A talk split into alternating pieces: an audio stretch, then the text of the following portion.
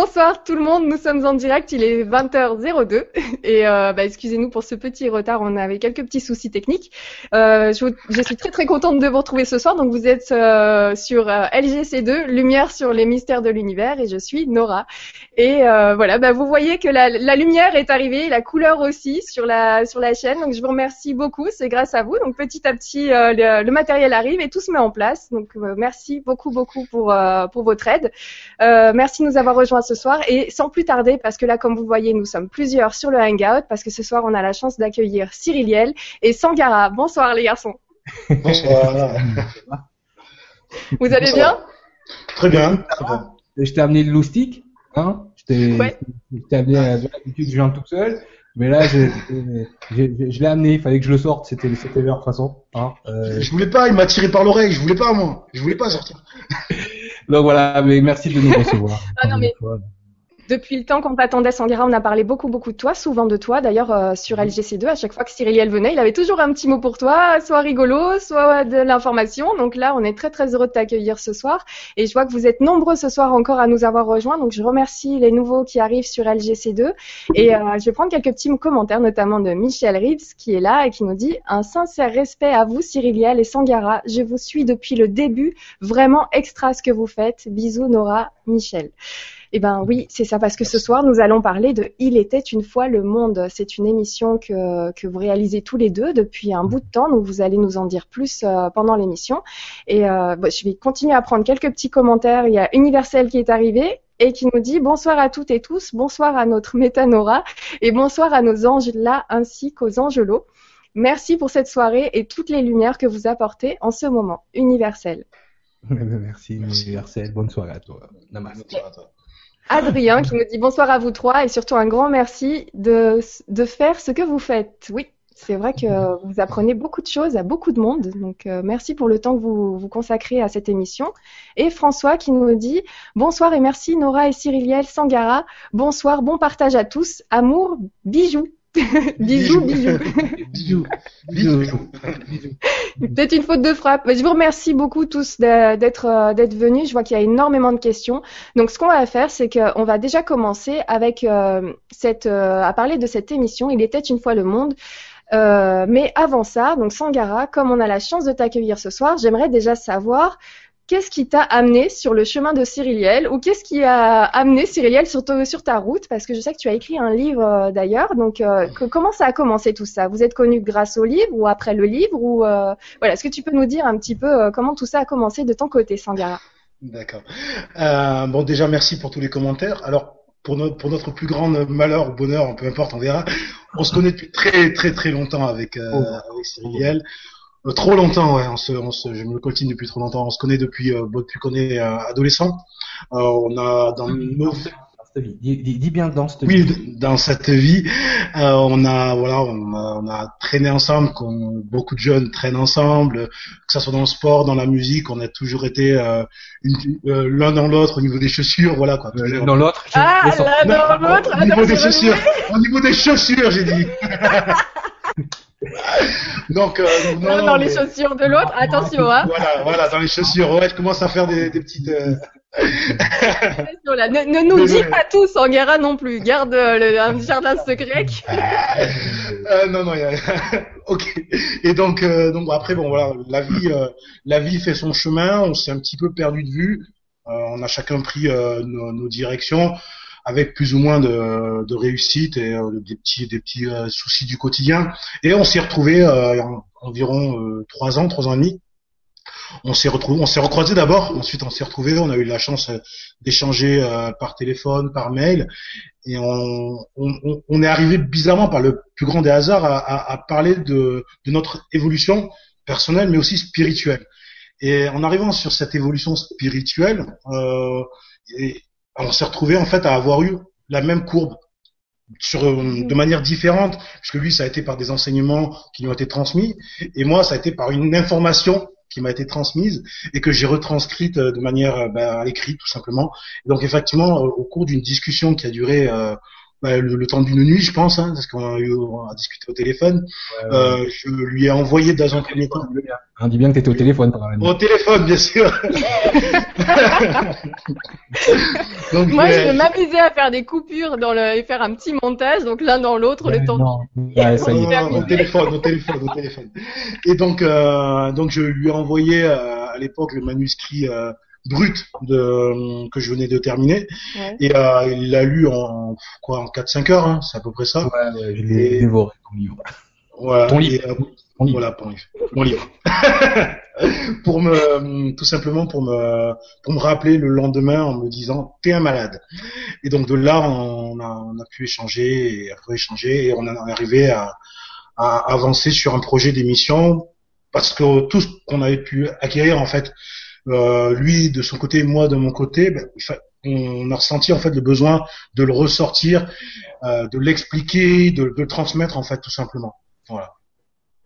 D'accord. Et euh, à ce moment-là, donc euh, tu as senti déjà une, une réelle connexion quand vous vous êtes euh, donc euh, rencontrés tous les deux dès le départ. Il y avait une belle amitié. Ensuite, il y a une sorte de, de distance qui a été prise. Et quand vous vous êtes retrouvés, c'est là finalement où tu étais dans cette écriture que de, de livre que tu lui as envoyé donc ce livre et que là, Cyriliel, toi, t'as dit mais attends.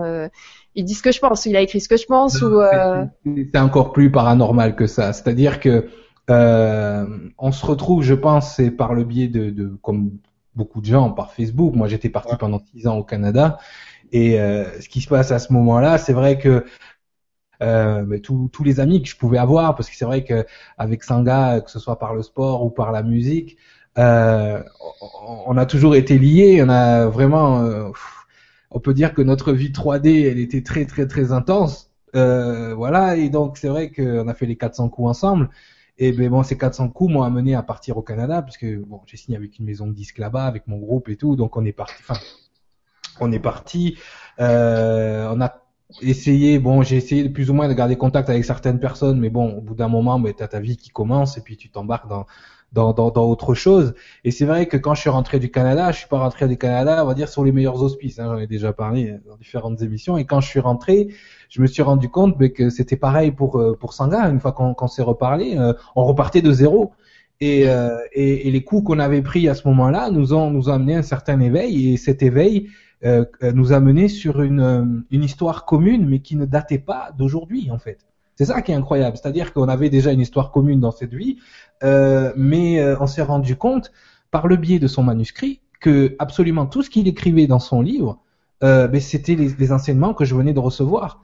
Euh, alors dans une version romancée, dans une version, on va dire très très très euh, science-fiction, mais quand tu sors du, du, du contexte de science-fiction, quand tu sors de, de, du roman, quand tu sors de l'histoire en elle-même, ce qui est inscrit là-dedans, c'est vraiment quelque chose d'incroyable. Et les premiers mots qui me sont venus, excusez-moi messieurs, c'est mais t'es un putain de prophète, tu le sais même pas.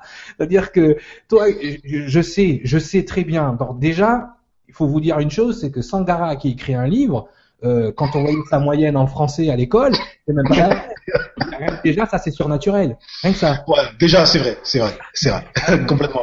Accepte. Non, bon. non, non, mais je valide. Hein, je suis tout à fait d'accord avec toi là-dessus. Je suis tout à fait d'accord. Sangara, ça veut dire que ce livre t'a été inspiré? Tu l'as senti comme quelque chose d'inspiré ou c'était vraiment tes mots, tes euh, tes phrases euh, non, un mélange des deux?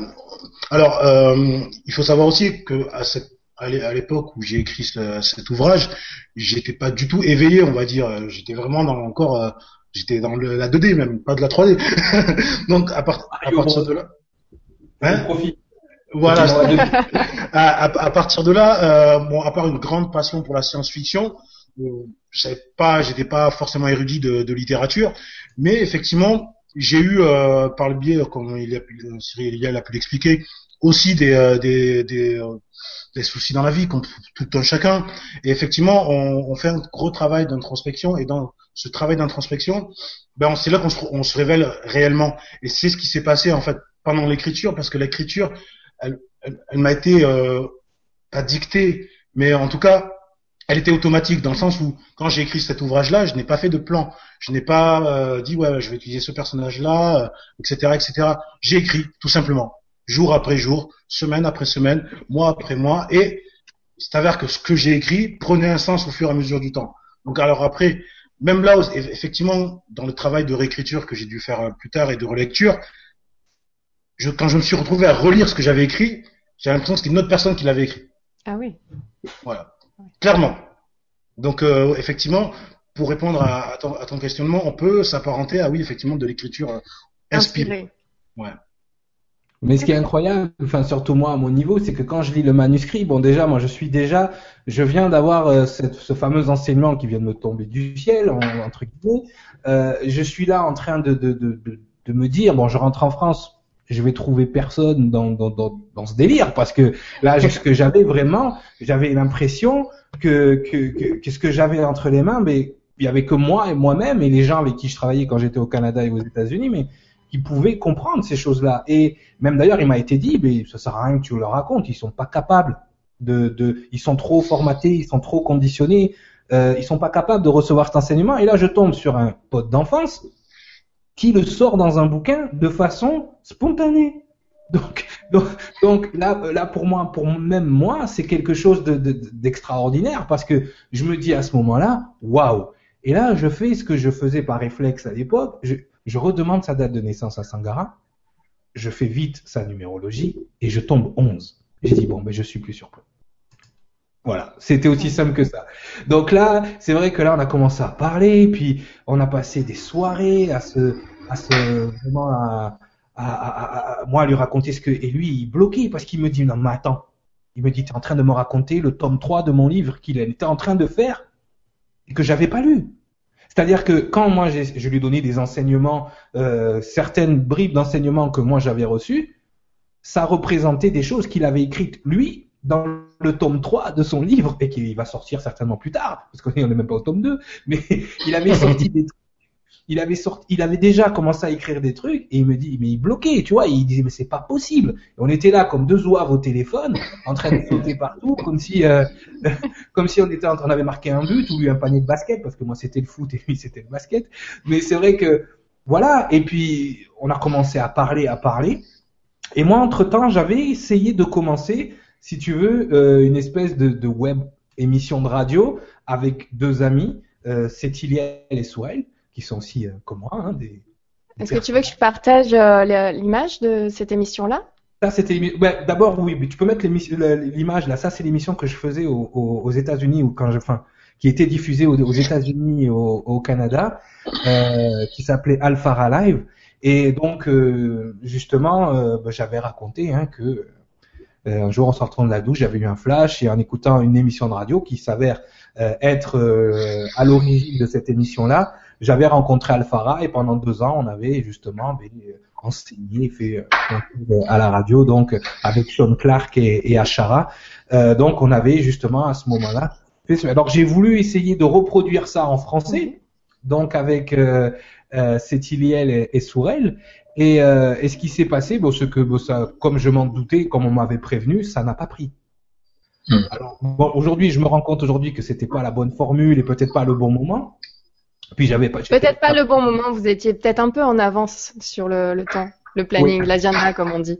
Mais lors d'une des émissions, justement, voilà, oh, j'ai invité Sangara. J'ai dit viens, vas-y, viens, on va parler des, on va parler des Sumériens, on va parler de, de tout ce délire. Là, viens, vas-y, débarque. Allez, Zakaria Sitchin, euh, noir, viens.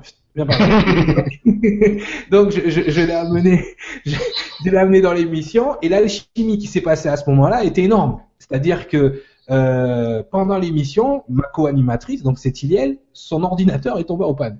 Donc elle ne pouvait plus euh, participer. Heureusement que j'étais avec euh, avec Sangara et Sangara, mais du coup, mais l'alchimie, enfin, ça a été tout de suite. On a eu le, la lumière qui s'est Et donc l'échange était tellement euh, tellement rapide que euh, Sangara continuait de de travailler avec nous sur cette émission qui n'a pas duré, qui a eu que trois épisodes.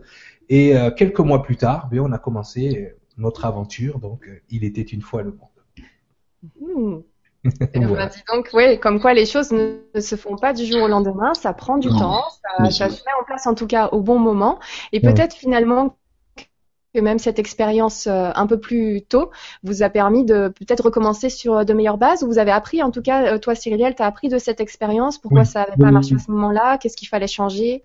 Peut-être y aller plus doucement, peut-être que l'information t'as voulu la donner trop d'un coup là. Notre première émission, c'est c'est enfin c'est c'est l'enseignement tel que moi je l'ai reçu, c'est-à-dire sans gants blancs. C'est-à-dire que même moi, des fois, bon, j'amène beaucoup d'informations qui mettent des pavés dans la mare, mais il faut que vous sachiez que c'est que 10% de ce que je de ce que moi j'ai absorbé. C'est encore, je, je l'amène avec l'humour de, de, Coco, je l'amène avec tout ça. Nombre de fois Sangara que je dis à Cyril, vas-y doucement, garde-en pour une prochaine ah, fois. et là d'ailleurs, il y a, il y a Ange, Ange Pearl qui est là et qui nous dit bonsoir à tous, on va encore saigner. Voilà, on a l'habitude de saigner, dîner avec Cyril. Et qui est devenu euh, très. Euh, et, et, du, et, du, coup, moi, je suis un anesthésiste en fait. Je j'essaie juste voilà parce que des fois effectivement on est euh, on part euh, de manière c'est vrai qu'il a l'habitude de parler de s'exprimer de manière très éthérée. Et euh, et pour toutes les personnes qui nous suivent régulièrement qui sont éveillées il y a aucun souci. Mais une personne qui qui tombe comme ça sur YouTube sur une des vidéos il peut effectivement avoir un petit peu avoir un blocage en fait. Et, et c'est pour ça qu'il faut essayer de de, de de tout ramener à chaque fois à, à, des références plus terre à terre en fait. J'aime pas trop ce terme mais c'est oui, non mais c'est ça. Mais c'est exact. L'alchimie qui entre Sangara et moi en fait moi je fais de la quand je fais des lectures angéliques je fais des lectures angéliques de couple. Et c'est vrai que chez les vibrations maîtres par exemple le 33 se marie très bien avec le 11 puisque le 11 est encore dans les énergies, on va dire, plus ou moins humaines, moins éthérées que le 33, qui est beaucoup plus rêveur, beaucoup plus en haut. Et en fait, ce qu'on a réussi à faire avec, euh, avec Sandara, c'est que c'est vrai que moi, je vais envoyer l'information brute de décroffrage, et lui, il va descendre le niveau d'information à un niveau que les gens comprennent. C'est-à-dire que des gens qui vibrent à ma fréquence vont tout de suite capter ce que je dis, mais il y en a d'autres, mais de quoi il parle Et justement, il y a un peu ce ballon où Sangara récupère le ballon, il dit regardez en fait, et lui il, donne un discours beaucoup plus euh, comment dirais-je compréhensible. Donc c'est pour ça que je comprends des fois. Bon, des fois je suis obligé de le bloquer. Alors messieurs dames, quand je lui coupe la parole, c'est qu'il en dit trop. c'est pas parce que je suis mal poli, c'est parce que c'est parce que des fois je suis obligé de parce que là il va me lancer sur un sujet que vous n'allez pas comprendre. Donc effectivement, on a mené Nora en plus on a une super expérience dans notre dernier euh, atelier euh, on amène les gens à un certain niveau de compréhension et tu as vu Nora, au bout d'un moment donné, c'est eux qui montent le, le niveau oui, oui, oui, c'est par la question des auditeurs que du coup on, va aller plus haut et que tu vas dire ah je voulais pas vous en parler de ça, mais bon si la question est posée, bah c'est parti, allons-y, alors que c'était pas forcément l'information que tu avais prévue. Pour le reste.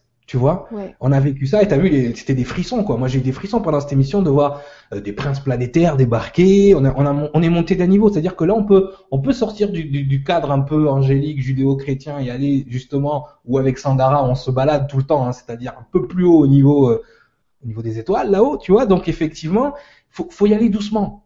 Faut y aller doucement. Il faut déjà parler de ce que les gens les références qu'ils ont, et après, boum, on peut amener ça plus haut. Mais c'est les gens qui vont décider s'ils vont avoir plus ou, pas. C'est-à-dire que nous, on a l'information. Maintenant, euh, effectivement, on est, on est confronté à des spécialistes, on est confronté avec des gens qui font ça depuis des années.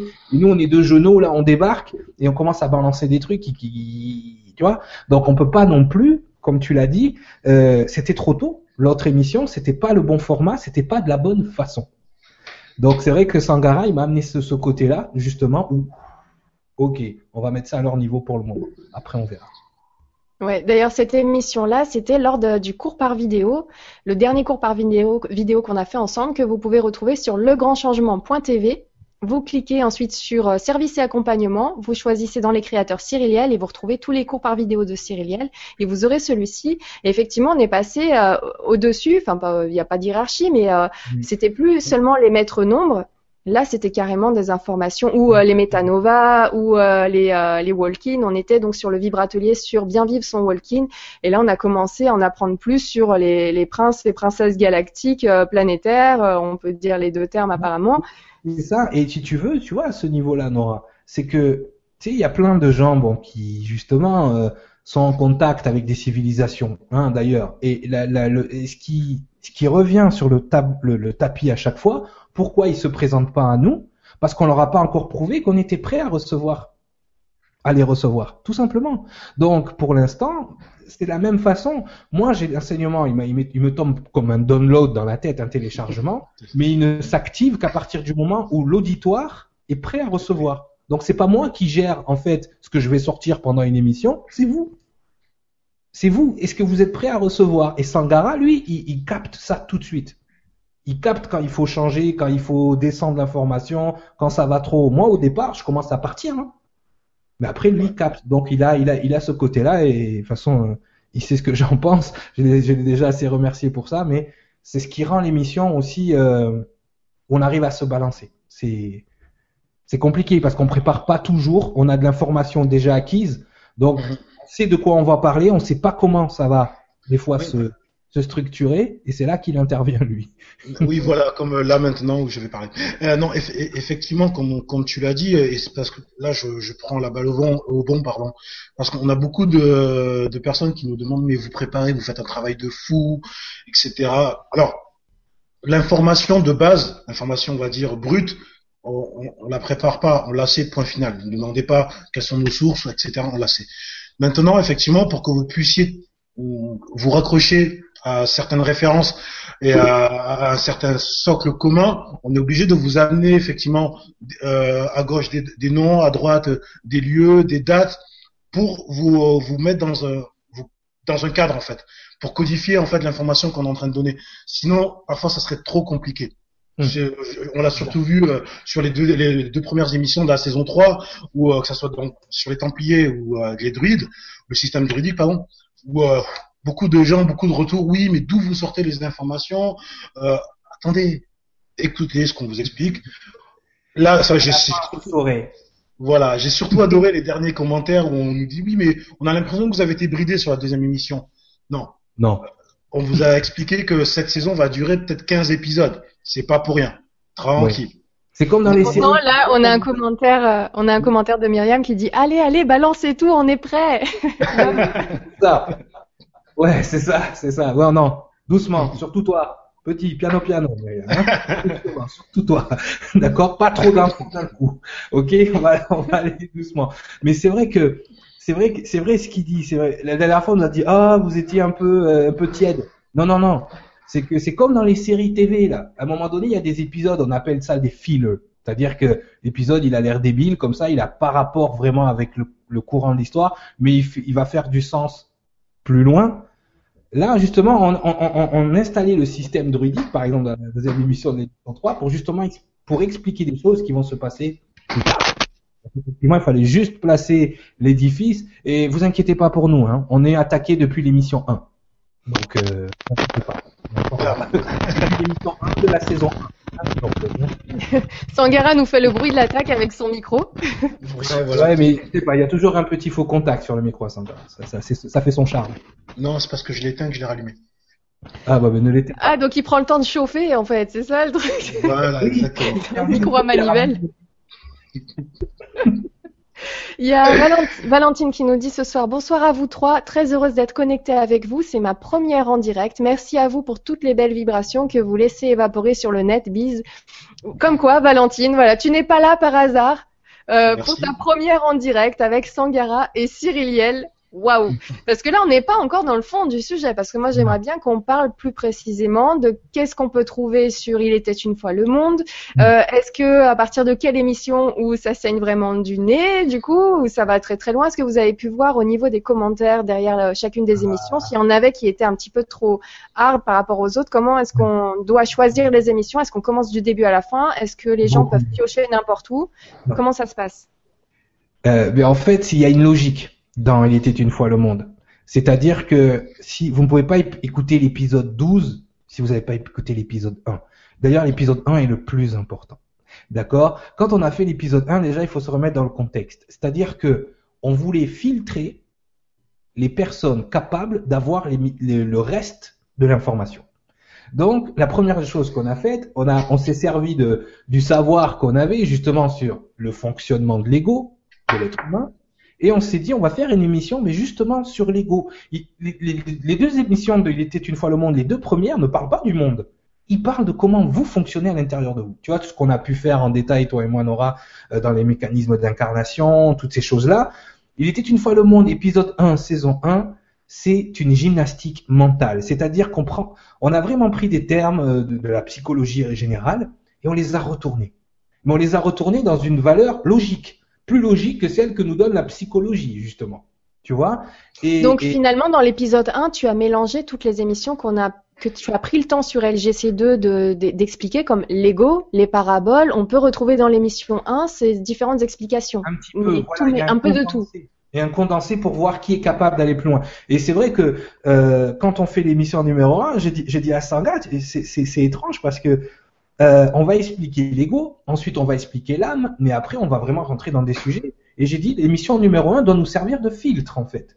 Mmh. Qui va être capable de, de, de, de suivre le reste de, de, de, de, l'émission? Donc c'est vrai que quand les gens écoutent, par exemple, je te prends un exemple, quelqu'un qui a un background, une programmation en psychologie, il écoute notre première émission, il décroche tout de suite. Parce que les termes qu'on utilise, on les utilise consciemment à l'envers.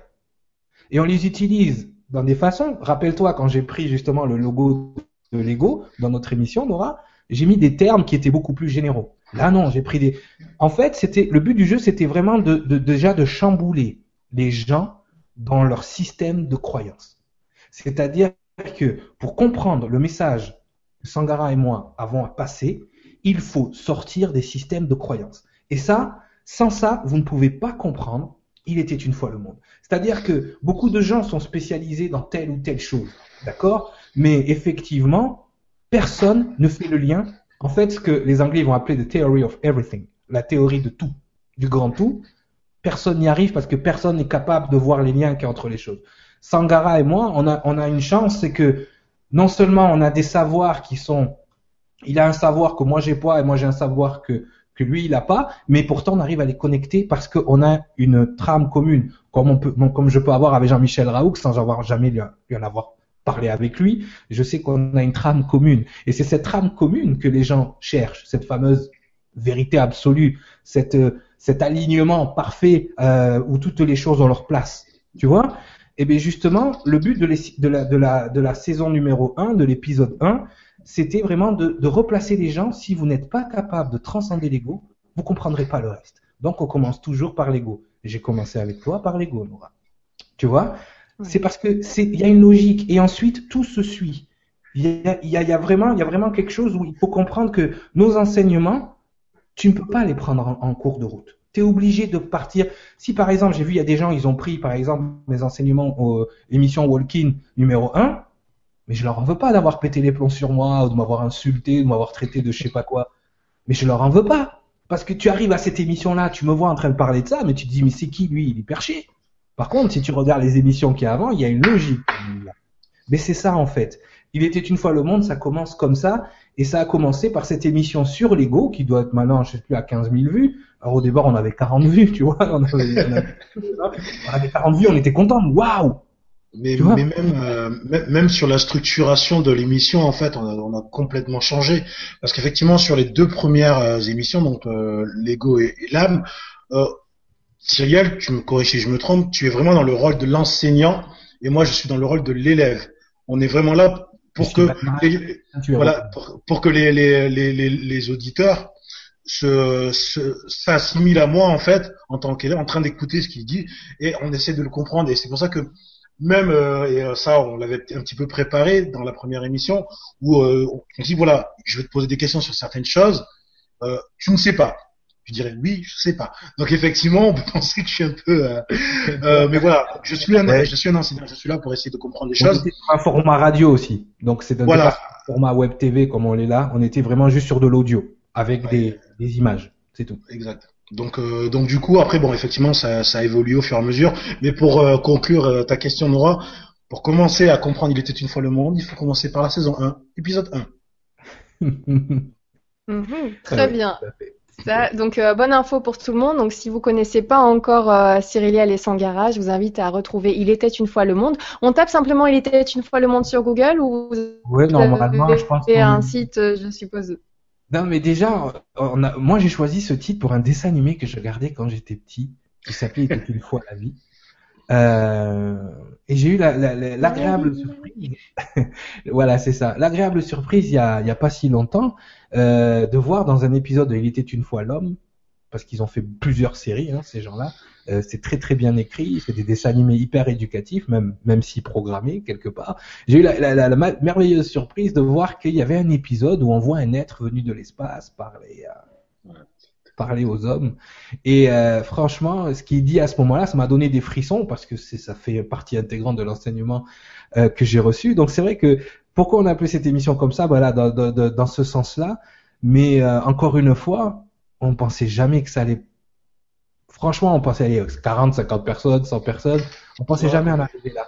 Surtout, bon, après, on a fait l'émission sur l'âme, donc là, on rentre plus techniquement dans, dans pareil. On rentre, on va à l'encontre de tout ce qui est dit sur l'âme, en règle générale, euh, parce qu'il y a beaucoup de choses qui sont dites, parce qu'il y a une grosse confusion à cause du vocabulaire français qui n'est pas du tout moins adapté que l'anglais, par exemple, euh, au langage spirituel parce que effectivement nous un mot il peut dire plusieurs choses euh, donc c'est très ça a été compliqué pour moi de passer d'anglais au français à cause de ça justement mais grâce à Sanga euh, qui est une, maintenant une- un maître de la plume euh, même si on nous a dit qu'on avait un français approximatif la dernière fois Oui, effectivement.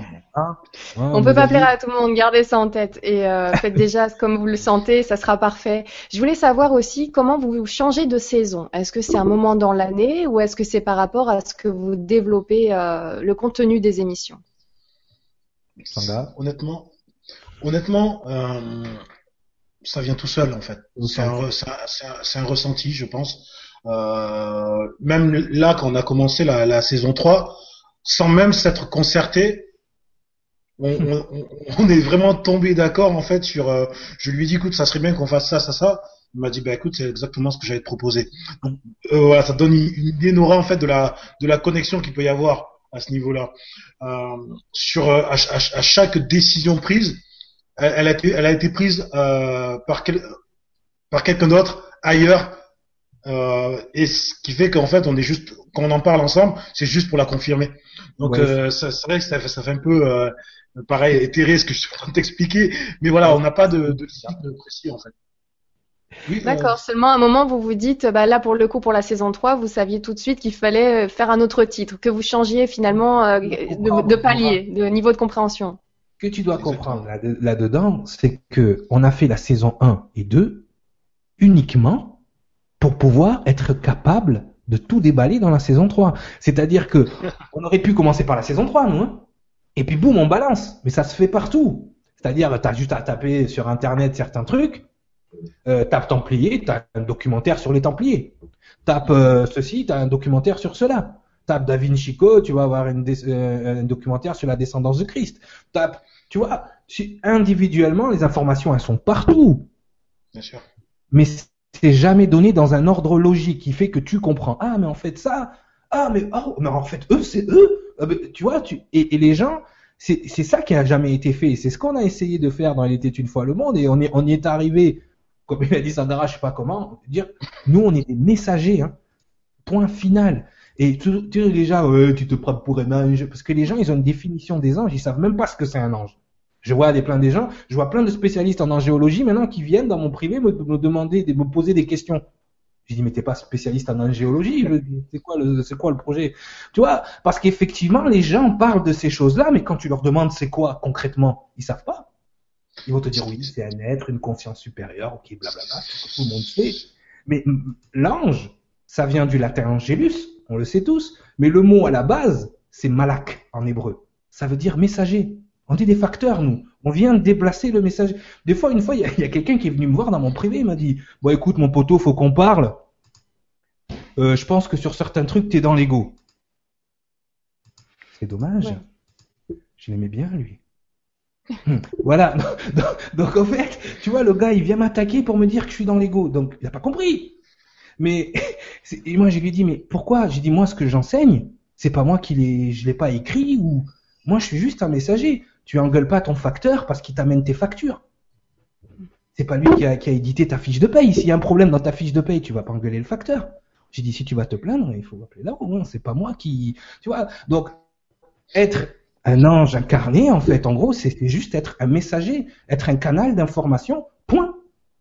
Je veux dire, c'est pas, c'est ni plus ni moins. Après, on l'a expliqué au niveau vibratoire comment ça se joue. On a fait les mécanismes d'incarnation, les vibrations mètres, ces choses-là. Mais encore une fois, faut que vous compreniez, les gens, que les informations là, regardez-nous. Oh, 50 Cent c'est, euh, et tout pas. On n'est pas censé parler de ces choses-là, nous. Justement, euh, si, si tu veux bien, j'aimerais bien partager une affiche de la saison 2. Si... Oui. Parce que, en plus, le temps passe, ça file à une vitesse, là, c'est fou. Donc voilà, par exemple, la saison 2, épisode 3. De Moïse à l'Exode. Donc on a l'impression d'avoir tous vu des documentaires sur Moïse, tout ça, de, de connaître déjà un petit peu l'histoire. Mm. Qu'est-ce qui change avec euh, finalement comment comment vous en parlez vous? Est-ce que est-ce que vous êtes d'accord avec ce que tout le monde connaît de, de l'histoire classique habituelle ou est-ce que ça change vraiment? Est-ce que vous allez beaucoup plus loin? Je vais même revenir sur euh, ben, l'affiche suivante. Donc là c'est épisode saison 2 épisode 3. Et là, vous avez saison 2, épisode 4. Donc, on a sauté euh, une affiche. Donc, l'arche d'alliance et les cycles d'incarnation. Donc, c'est clair que le cycle d'incarnation, on ne sait pas ce que ça veut dire quand, on- quand on connaît pas. Mais l'arche d'alliance, on connaît un petit peu. Oui. Et, euh, et donc, comment vous expliquez tout ça? Parce que là, vous abordez des thèmes assez lourds, chargés d'histoire. Et ça se passe comment? Enfin, vous avez eu envie de, de réexpliquer les choses? Pourquoi? Euh, ben déjà parce que, par exemple, Sangara a une grosse connaissance de l'histoire traditionnelle, c'est-à-dire celle que les religions et, euh, et, et- d'autres euh, d'autres d'autres spécialistes vont nous amener. D'accord? Mais nous, on a eu une autre information, une information, je veux dire, alternative, parallèle par rapport à ça. Déjà parce que moi, j'ai la chance de connaître, par exemple, des, des vieux savants hébreux qui, qui font des, des, des, traductions sur des vieux zohars, des trucs euh, qui ont été sortis euh, de ce qu'on appelle euh, le canon, c'est-à-dire qu'il y a des choses qui ont été sorties par les Hébreux qui n'étaient pas considérées canoniques, par exemple sur l'histoire de Moïse. Il y a plein de choses quand tu vas lire des, des Zohars, tu es plus du tout dans le dans le dans le ton biblique. Là, on est plutôt Mhm. dans Stargate. Tu vois ce que je veux dire? Donc effectivement, ce qu'on amène nous, c'est cette c'est ce petit plus, ce que les gens ne savent pas encore. C'est-à-dire, on amène une autre information, un autre regard, et on, on essaye, dans la mesure du possible, de sortir du contexte religieux judéo-chrétien et amener un, un aspect beaucoup plus rattaché à d'autres thèmes euh, et qui ont été complètement occultés. Par exemple, l'Arche d'Alliance que tu es en train de montrer, on a expliqué en, euh, par sa fabrication et par les plans qui apparaissent même dans la Bible, hein, par le plan de l'Arche d'Alliance, qu'il s'agit en fait d'un d'un d'un- d'un- d'un moyen de communication hyper évolué pour l'époque. D'accord? Alors ça, je vous invite à regarder l'émission parce qu'on va pas vous refaire l'explication. Et que les prêtres qui étaient capables de porter cette, cette arche, ils avaient sur eux ce qu'on pourrait appeler aujourd'hui un transistor à effet de champ. C'est-à-dire vous avez euh, des, euh, des cristaux, euh, ils ont les fameux 12 cristaux qu'ils ont autour d'eux, et ils ont deux pierres sur les épaules, par exemple, qui pourraient servir de ce qu'on appelle un micro piézoélectrique. Donc ça, les connaisseurs en, en son, en ingénierie du son, pourraient comprendre ce, ce- ce dont je parle. Donc on a justement développé dans l'émission à quoi servait l'Arche d'Alliance. Techniquement, on est rentré dans les aspects techniques, les aspects technologiques de, de cette fameuse arche. Et bien évidemment, on a fait un, un parallèle. Cette technologie dans, en plein désert, là-bas, en Moyen-Orient, à cette époque, c'est juste pas possible. Mm. Maintenant, il faut expliquer qui a donné cette technologie aux Bédouins dans le désert. Et c'est Ah. voilà. Donc, je vous laisse regarder la saison 2, épisode 4 pour en savoir Ouais, plus. au- au- au- Au-delà de, au-delà de tout ça, par rapport à ce que tu expliquais tout à l'heure, donc le- du du fait qu'on soit des, des messagers, comme tu l'as très bien expliqué, Cyril, dans toutes les informations qu'on, en- qu'on- dont on parle, elles sont disponibles partout. Livres, DVD, documentaires, allez-y, vous avez tout ce qu'il faut. Sauf que ces informations-là, elles sont diffusées de manière euh, éparse et de manière, euh, on va dire, aléatoire, dans le sens où il n'y a pas une chronologie dans l'information, et dans le sens aussi où on... c'est facile à démonter. Quand t'as pas de chronologie, quand on te oui, oh, j'ai vu un documentaire sur ça, oui, mais c'est des bêtises. Parce que c'est facile à démonter et parce que les personnes qui les démontent euh, savent pourquoi elles le font. Nous, on, on va dans cette chronologie-là et après chaque émission, quand on suit les trois saisons, enfin jusqu'à présent, tu me diras si tu as reçu des messages, toi Cyril, mais moi j'en ai pas reçu. Euh, j'ai eu aucune personne qui m'a dit ce que vous dites c'est n'importe quoi.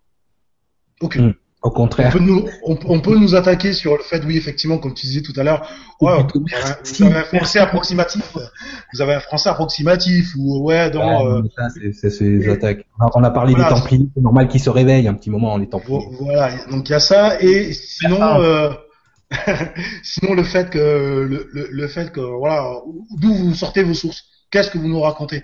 Mais Ah. si euh, les personnes qui nous attaquent nous demandent d'où on vient, euh, d'où viennent leurs nos sources, c'est parce que peut-être que eux ont, ont des sources également, et que c'est euh, que notre information et leur leurs sources se regroupent à un moment. Voilà, c'est pour ça que les attaques ne sont pas, enfin, on n'arrive jamais, jusqu'à aujourd'hui, on nous a pas démonté, on n'a pas essayé de nous démonter, en tout cas sur le contenu de, de nos émissions. Essayé, mais ils étaient tellement ridicules que je n'ai pas, j'ai pas, je suis pas allé plus loin je vous partage, euh, je vous partage donc cette affiche sur les Templiers qui apparemment a, a marqué beaucoup les auditeurs. Donc c'est dans la saison 3 déjà, c'est donc c'est saison 3, premier épisode et ça marque déjà euh, bien comme il faut les auditeurs. Donc vous attaquez fort en plus avec les Templiers. Euh, ah C'était arrivé en plus après les événements de, de Paris, donc euh, mhm. tu m'en avais parlé lors d'une émission que c'était, euh, il y avait un petit hasard qui n'en était pas. Oui, ben en fait on, a, on, avait prévu de faire ce sujet. Euh, euh, et euh, il est, il s'est, par synchronicité, il est devenu euh, carrément une explication très plausible et très valable de ce qui s'est passé au Bataclan et ailleurs. Voilà, on voit que c'était prévu pour le, ça a été diffusé le 22 novembre. Oui. Donc, Donc, oui, un hasard aussi. Ouais, le 22 novembre, 22-11, synchronicité. 22-11. Mais c'est vrai que euh, bon, on va toujours tomber sur des spécialistes qui sont cantonnés eux dans leur et on leur en veut pas. C'est-à-dire quand ça fait 25 ans que tu lis des bouquins et que tu es sûr que ce que tu dis c'est vrai.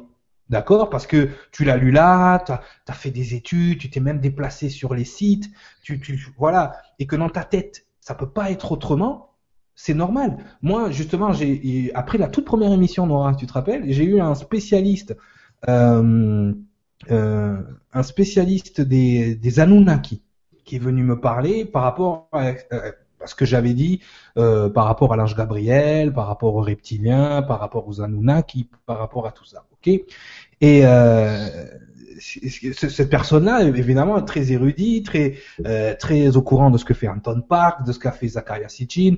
En passant, Sangara, c'est pareil, hein, il connaît tout ça, il hein, n'y a pas de souci. Mais effectivement, quand tu te mets dans une spécialisation, c'est-à-dire euh, l'Égypte ancienne, que tu te mets dans euh, euh, les Atlantes, que tu te mets dans, plein de choses, voilà, dans, dans, plein de sujets, effectivement, le premier phénomène qui se passe, c'est que tu te coupes du reste, tu infirmes le reste. Par exemple, avec Sangara, moi, par exemple, j'ai appris, par exemple, tout ce que tout était cyclique, tout vient par cycle. Donc justement, on s'est rendu compte que par rapport aux Sumériens, par exemple, les histoires de Moïse, de déluge, euh, des histoires même par rapport à l'Égypte, on voit des, dieux comme Horus dont leur vie ressemble étrangement à celle de Jésus. Et effectivement, on se rend compte au bout d'un moment que ben, finalement, moi j'ai même entendu dire oui, les Hébreux, ils ont volé l'histoire aux Sumériens ou ils ont volé l'histoire aux Égyptiens. Non. Quand tu sais, quand tu as l'information avant de lire ces ouvrages que l'énergie s'incarne sur Terre par cycle, mais ça fait du sens que chaque civilisation connaît, le même le même cycle. Ça ne veut pas dire que chaque cycle a réussi. Ce que Yeshua ben Youssef arrive à faire, les autres n'avaient pas réussi, mais ça ne veut pas dire que le cycle d'incarnation christique n'était pas venu avant. C'est juste que lui, il a réussi l'ascension, ce que les autres n'ont pas fait. Donc effectivement, il faut comprendre que même si tu ressuscites trois jours après être mort, c'est ni plus ni moins que l'histoire du soleil. On l'a déjà expliqué dans plusieurs émissions, on vous laisse, on vous laisse regarder. Mais l'énergie du soleil peut s'incarner cycliquement dans plusieurs civilisations, qu'elles soient atlantes, qu'elles soient, il y, a il y a des énergies comme l'énergie d'Isadéa chez les Atlantes qui devient Isis en Égypte, qui devient Marie ou Marie-Madeleine chez les Hébreux. C'est la même énergie et pourtant elle s'incarne de façon cyclique. Donc, tu vois, il y a plein de choses comme ça que les gens, justement, quand tu, es quand tu deviens spécialiste des Sumériens, par exemple, eh bien pour toi, les Hébreux, c'est des voleurs. Ils ont volé l'histoire. C'est des menteurs. Parce que toi, dans ta tête, les Anunnaki, c'est eux qui nous ont créés. Mais moi, quand j'explique aux gens, il y a 72 stars de la génétique qui se sont mis tous ensemble et qui ont créé le génome de Adam, je ne suis pas en train de vous dire que c'est... Euh, non, non, ça peut être très bien ce qu'on appelle les Anunnaki, ça peut être très bien d'autres, choses. D'accord. Je, je, partage cette affiche. Tu parlais de l'ADN, donc je vois celle-ci où tu parlais du Saint Graal. Tu parlais du Saint Graal. Voilà. Non, non, mais mais tout ça, voilà, le Saint Graal, le, sang royal. Enfin, il y a tellement de de, de, de, de, choses qui sont dites, mais qui ne sont pas connectées les unes entre elles. Si tu si tu connectes, ne serait-ce qu'une seule fois, l'information de l'énergie cyclique avec euh, les différentes histoires qu'on te rencontre dans chaque civilisation, mais tu te rends compte que chaque civilisation a vécu la même chose. Aujourd'hui, euh, il y en a beaucoup qui prennent exemple sur la, la, civilisation atlante. Très belle civilisation. La civilisation atlante. Ils sont où maintenant? Ah, ils se sont détruits. Et tu veux prendre exemple là-dessus? Mais continue. Ça veut dire que l'humain ne comprend pas. L'humain ne comprend pas. Il y a des choses qui sont mises en place à un moment donné pour qu'on comprenne, mais comme on se sectarise et que justement on ne fait pas les, les connexions entre les différentes informations qu'on peut avoir, parce que très honnêtement, toutes les informations ou quasiment sont là. La seule chose qu'on fait avec Sangara, nous, c'est parce que nous, on a eu la big, the big picture, on a eu la grande image. Donc, vu qu'on a eu la grande image, on est capable de connecter les choses entre elles. Et si moi j'étais un spécialiste, euh, par exemple, quand j'ai reçu les enseignements de, Jordan Maxwell, mais pour moi Jésus, c'est, ça n'existait plus. Parce que quand tu entends parler de Jordan Maxwell, aussi brillant qu'il est, le fait d'avoir reconnu que l'histoire du Christ n'est ni plus ni moins que l'histoire de l'évolution du Soleil au milieu des douze signes du zodiaque, pour lui, ça voulait dire que l'histoire de Jésus a été inventée et que ce n'est ni plus ni moins qu'une ode au soleil. Ce qui est vrai dans un certain tas. Mais si, comme lui, s'est spécialisé là-dedans, il n'a pas les autres informations qui te disent que ce qui se passe en haut se passe en bas, ce qui se passe dans les étoiles a un effet sur l'incarnation des gens ici, mais forcément, si tu n'as pas cette information, tu peux être tenté de croire que l'histoire de la vie de Jésus est une pure invention. Alors que si tu connectes l'information, tu te dis non, c'est juste la manifestation de l'énergie solaire dans la chair. Comme les, les, les, les chrétiens vont dire, c'est la manifestation du verbe. C'est tout. Donc, c'est cette, c'est ça que nous on essaie de mettre en place. L'énergie dans l'été une fois le monde, c'est vraiment de, de, de connecter les informations entre elles et de voir que ce qui se passe en Roswell, à Roswell en 1957 ou 47, le crash de Roswell est relié à d'autres choses qui sont beaucoup plus ancestrales et qui sont très liées avec nous. Non, mais, même là, là, là, aussi, tu es encore parti euh, dans beaucoup de références anciennes. bon, je t'ai laissé. Euh, le, le, le, cycle est pas forcément étalé aussi sur euh, sur des, des, des, siècles et des millénaires, comme il a pu l'expliquer. Mm. On peut le retrouver aujourd'hui dans les euh, bon, ce qu'on appelle plus des civilisations, mais des États ou des euh, oui des États ou des, des unions qui sont qui prennent la domination de la Terre de manière cyclique également. Et on, a, on va en parler, on va développer ça dans la saison 3. C'est pour ça que je me permets de faire un petit teaser. juste au-delà, tu, tu, tu te souviens d'un petit épisode? On a fait un petit parallèle avec euh, l'histoire de Enlil et Enki. Tu t'en souviens? Ouais. Voilà. Où là, effectivement, même là, on, on retrouve en fait cette histoire-là, qui est en fait euh, l'histoire de Michael et de Lucifer. Lucifer.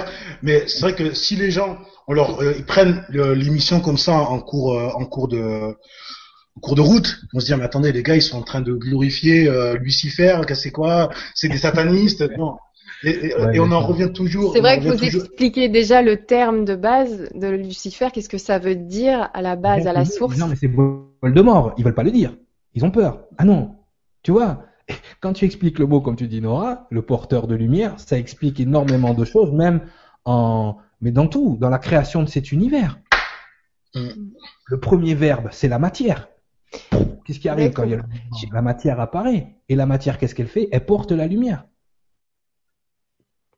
Exactement. Donc, euh, donc voilà, il y a quand même des précisions. Donc, ne mélangez pas les émissions. Après, je remarque quand même que ce soir, il y a énormément de monde qui a quasiment tout suivi. Je le vois par rapport aux questions.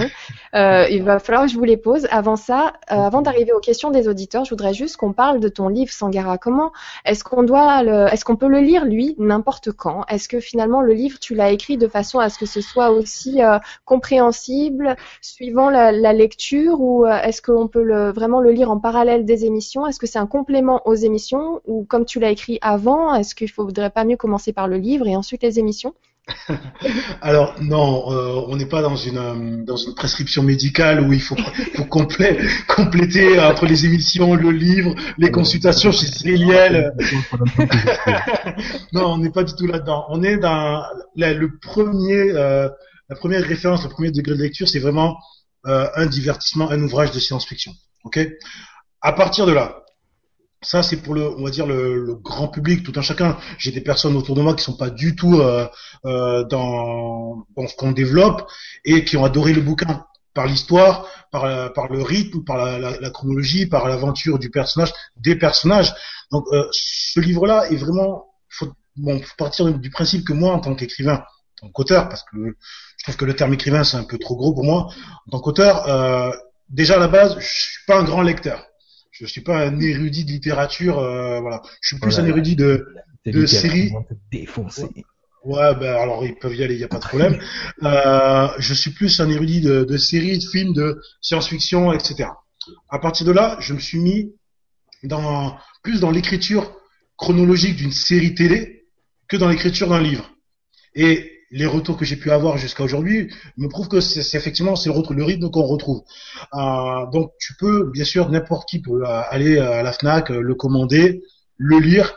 Ils vont de toute façon dans un premier temps être installés dans un certain confort de lecture puisqu'on va se retrouver au début du livre dans un scénario post-apocalyptique scénario qu'on peut retrouver euh, mhm. dans, quand si vous regardez euh, Walking Dead, si vous regardez euh, euh Independence Day, peu importe, n'importe quel film de science-fiction, euh, on va dire 80% des 60% des films de science-fiction commencent dans ces, dans cette de ce schéma-là.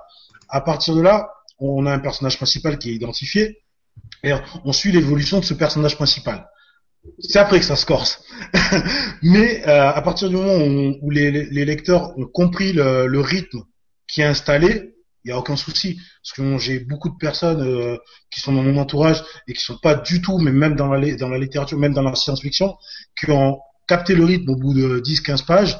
Et ensuite ben ont lu le, livre d'un trait et elles sont en train de le relire parfois. Donc euh, t'inquiète pas. Vous pouvez y aller c'est assez simple de de lecture il y a aucun souci. Après j'espère que que le plus grand nombre on trouvera, se trouvera euh, se trouvera comblé on, peut, on peut trouver des informations un petit peu transcendantes comme ce qu'on peut trouver sur euh, les émissions de, de Il était une fois le monde. Bien sûr. C'est romancé, mais en même temps, euh, il y a quand même de, beaucoup d'inspiration. Bien sûr. c'est vraiment l'histoire de ce qu'on est, l'histoire d'une âme en fait. C'est une âme qui se balade euh, de cette énergie consciente, d'accord, qui mm. se balade d'époque, de plans, de dimension en dimension, euh, dans des terres différentes, et des planètes différentes. Vas-y, vas-y, je t'en prie. Non, mais j'ai eu une, euh, j'ai eu un commentaire qui m'a, euh, qui m'a, qui m'a fait sourire et qui m'a surpris. On m'a, c'est quelqu'un de proche en plus, hein, qui m'a dit, mais ce que tu racontes dans ton livre, tu l'as vécu? Parce que la manière dont c'est raconté, on a l'impression que tu es en train de le vivre ou que tu l'as vécu. Je suis juste en train de vous faire, c'est même le titre en lui-même, les chroniques de la liberté. Les chroniques, une chronique, c'est quoi? C'est, ça peut être assimilé donc à du, journal, du journalisme. Donc un journaliste, qu'est-ce qu'il fait? Il va vous raconter ce qui se passe, ce qui s'est passé ou ce qui va se passer.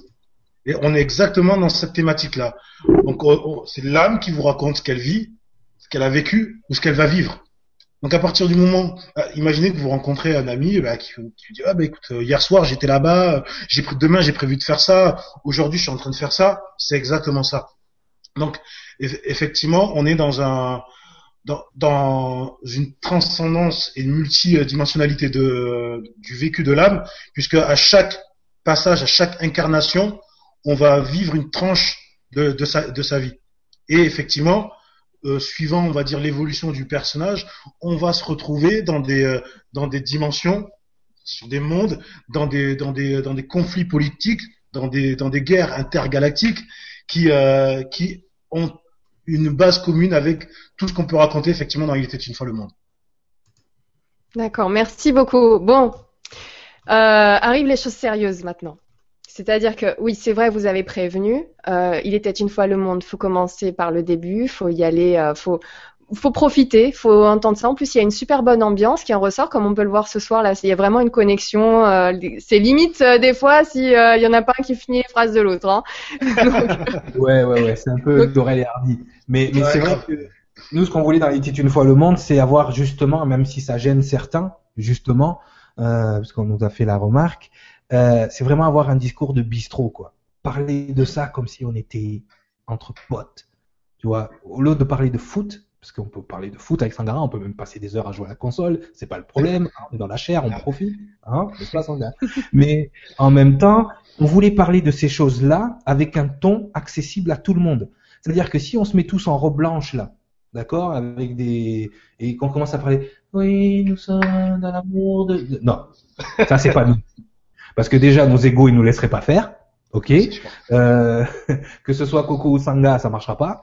Et, et, et, donc, on voulait vraiment se mettre au niveau de, de tout le monde en fait. C'est-à-dire que oui, on est ce qu'on est, d'accord, mais ça veut pas dire que euh, on on n'est pas soumis aux mêmes euh, tribulations que vous, qu'on n'a pas les mêmes euh, les mêmes envies, qu'on n'a pas, qu'on voilà. Justement, moi, juste, moi, j'essaie au, au, quotidien de montrer aux gens que je m'applique déjà à ce que ce coach, mais en, en, en, même temps que on, on, veut être accessible. Donc, moi, on nous a dit très clairement oui, votre langage approximatif de Jones, entre guillemets, ça me fait décrocher des émissions. Mais va regarder la chaîne du Parlement.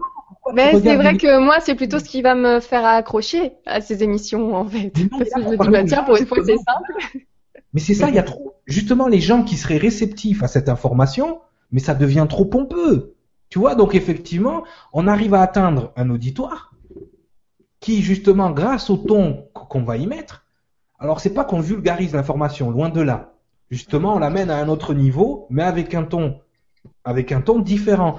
Donc c'est vrai que euh, beaucoup de gens, on va, euh, justement, pour, je veux pas trop m'attarder sur eux, sur les spécialistes, mais beaucoup de gens vont vouloir nous dénigrer par rapport à ça, par exemple. Mais quand tu as suivi la logique, c'est très difficile de raconter à quelqu'un qui suit Il était une fois le monde depuis l'épisode 1 que ce qu'on est en train de dire, c'est n'importe quoi, puisque ça rentre dans une logique. C'est sûr que si tu prends l'épisode 4 euh, de la saison 2 en plein milieu, tu comprends pas. Si tu oublies l'épisode sur les mécanismes d'incarnation ou les vibrateliers que j'ai fait avec toi, tu peux pas comprendre certaines choses.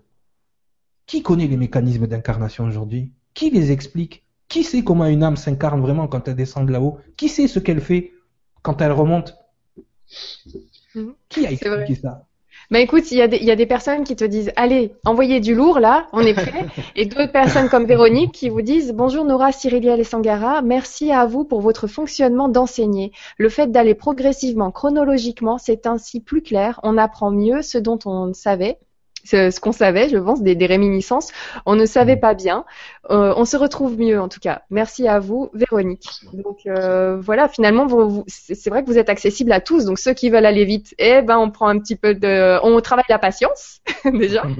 Et ceux qui, euh, ceux qui finalement avancent tranquillement, tout doucement, euh, comme Véronique, ou comme moi sur LGC2 quand je te dis ralenti ralenti, c'est parfait pour nous. Donc c'est vrai que vous emmenez finalement beaucoup plus de monde que si vous y allez, euh, comme si vous y alliez vraiment à fond euh, dès le départ.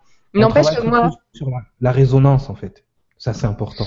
C'est-à-dire que ça résonne. Mais ce soir, Cyriliel, vous avez des questions et Sangara, vous avez des questions qui vont loin. J'aimerais bien qu'on les prenne parce qu'elles n'arrêtent pas d'être likées et surlikées encore et encore. Les gens veulent des réponses.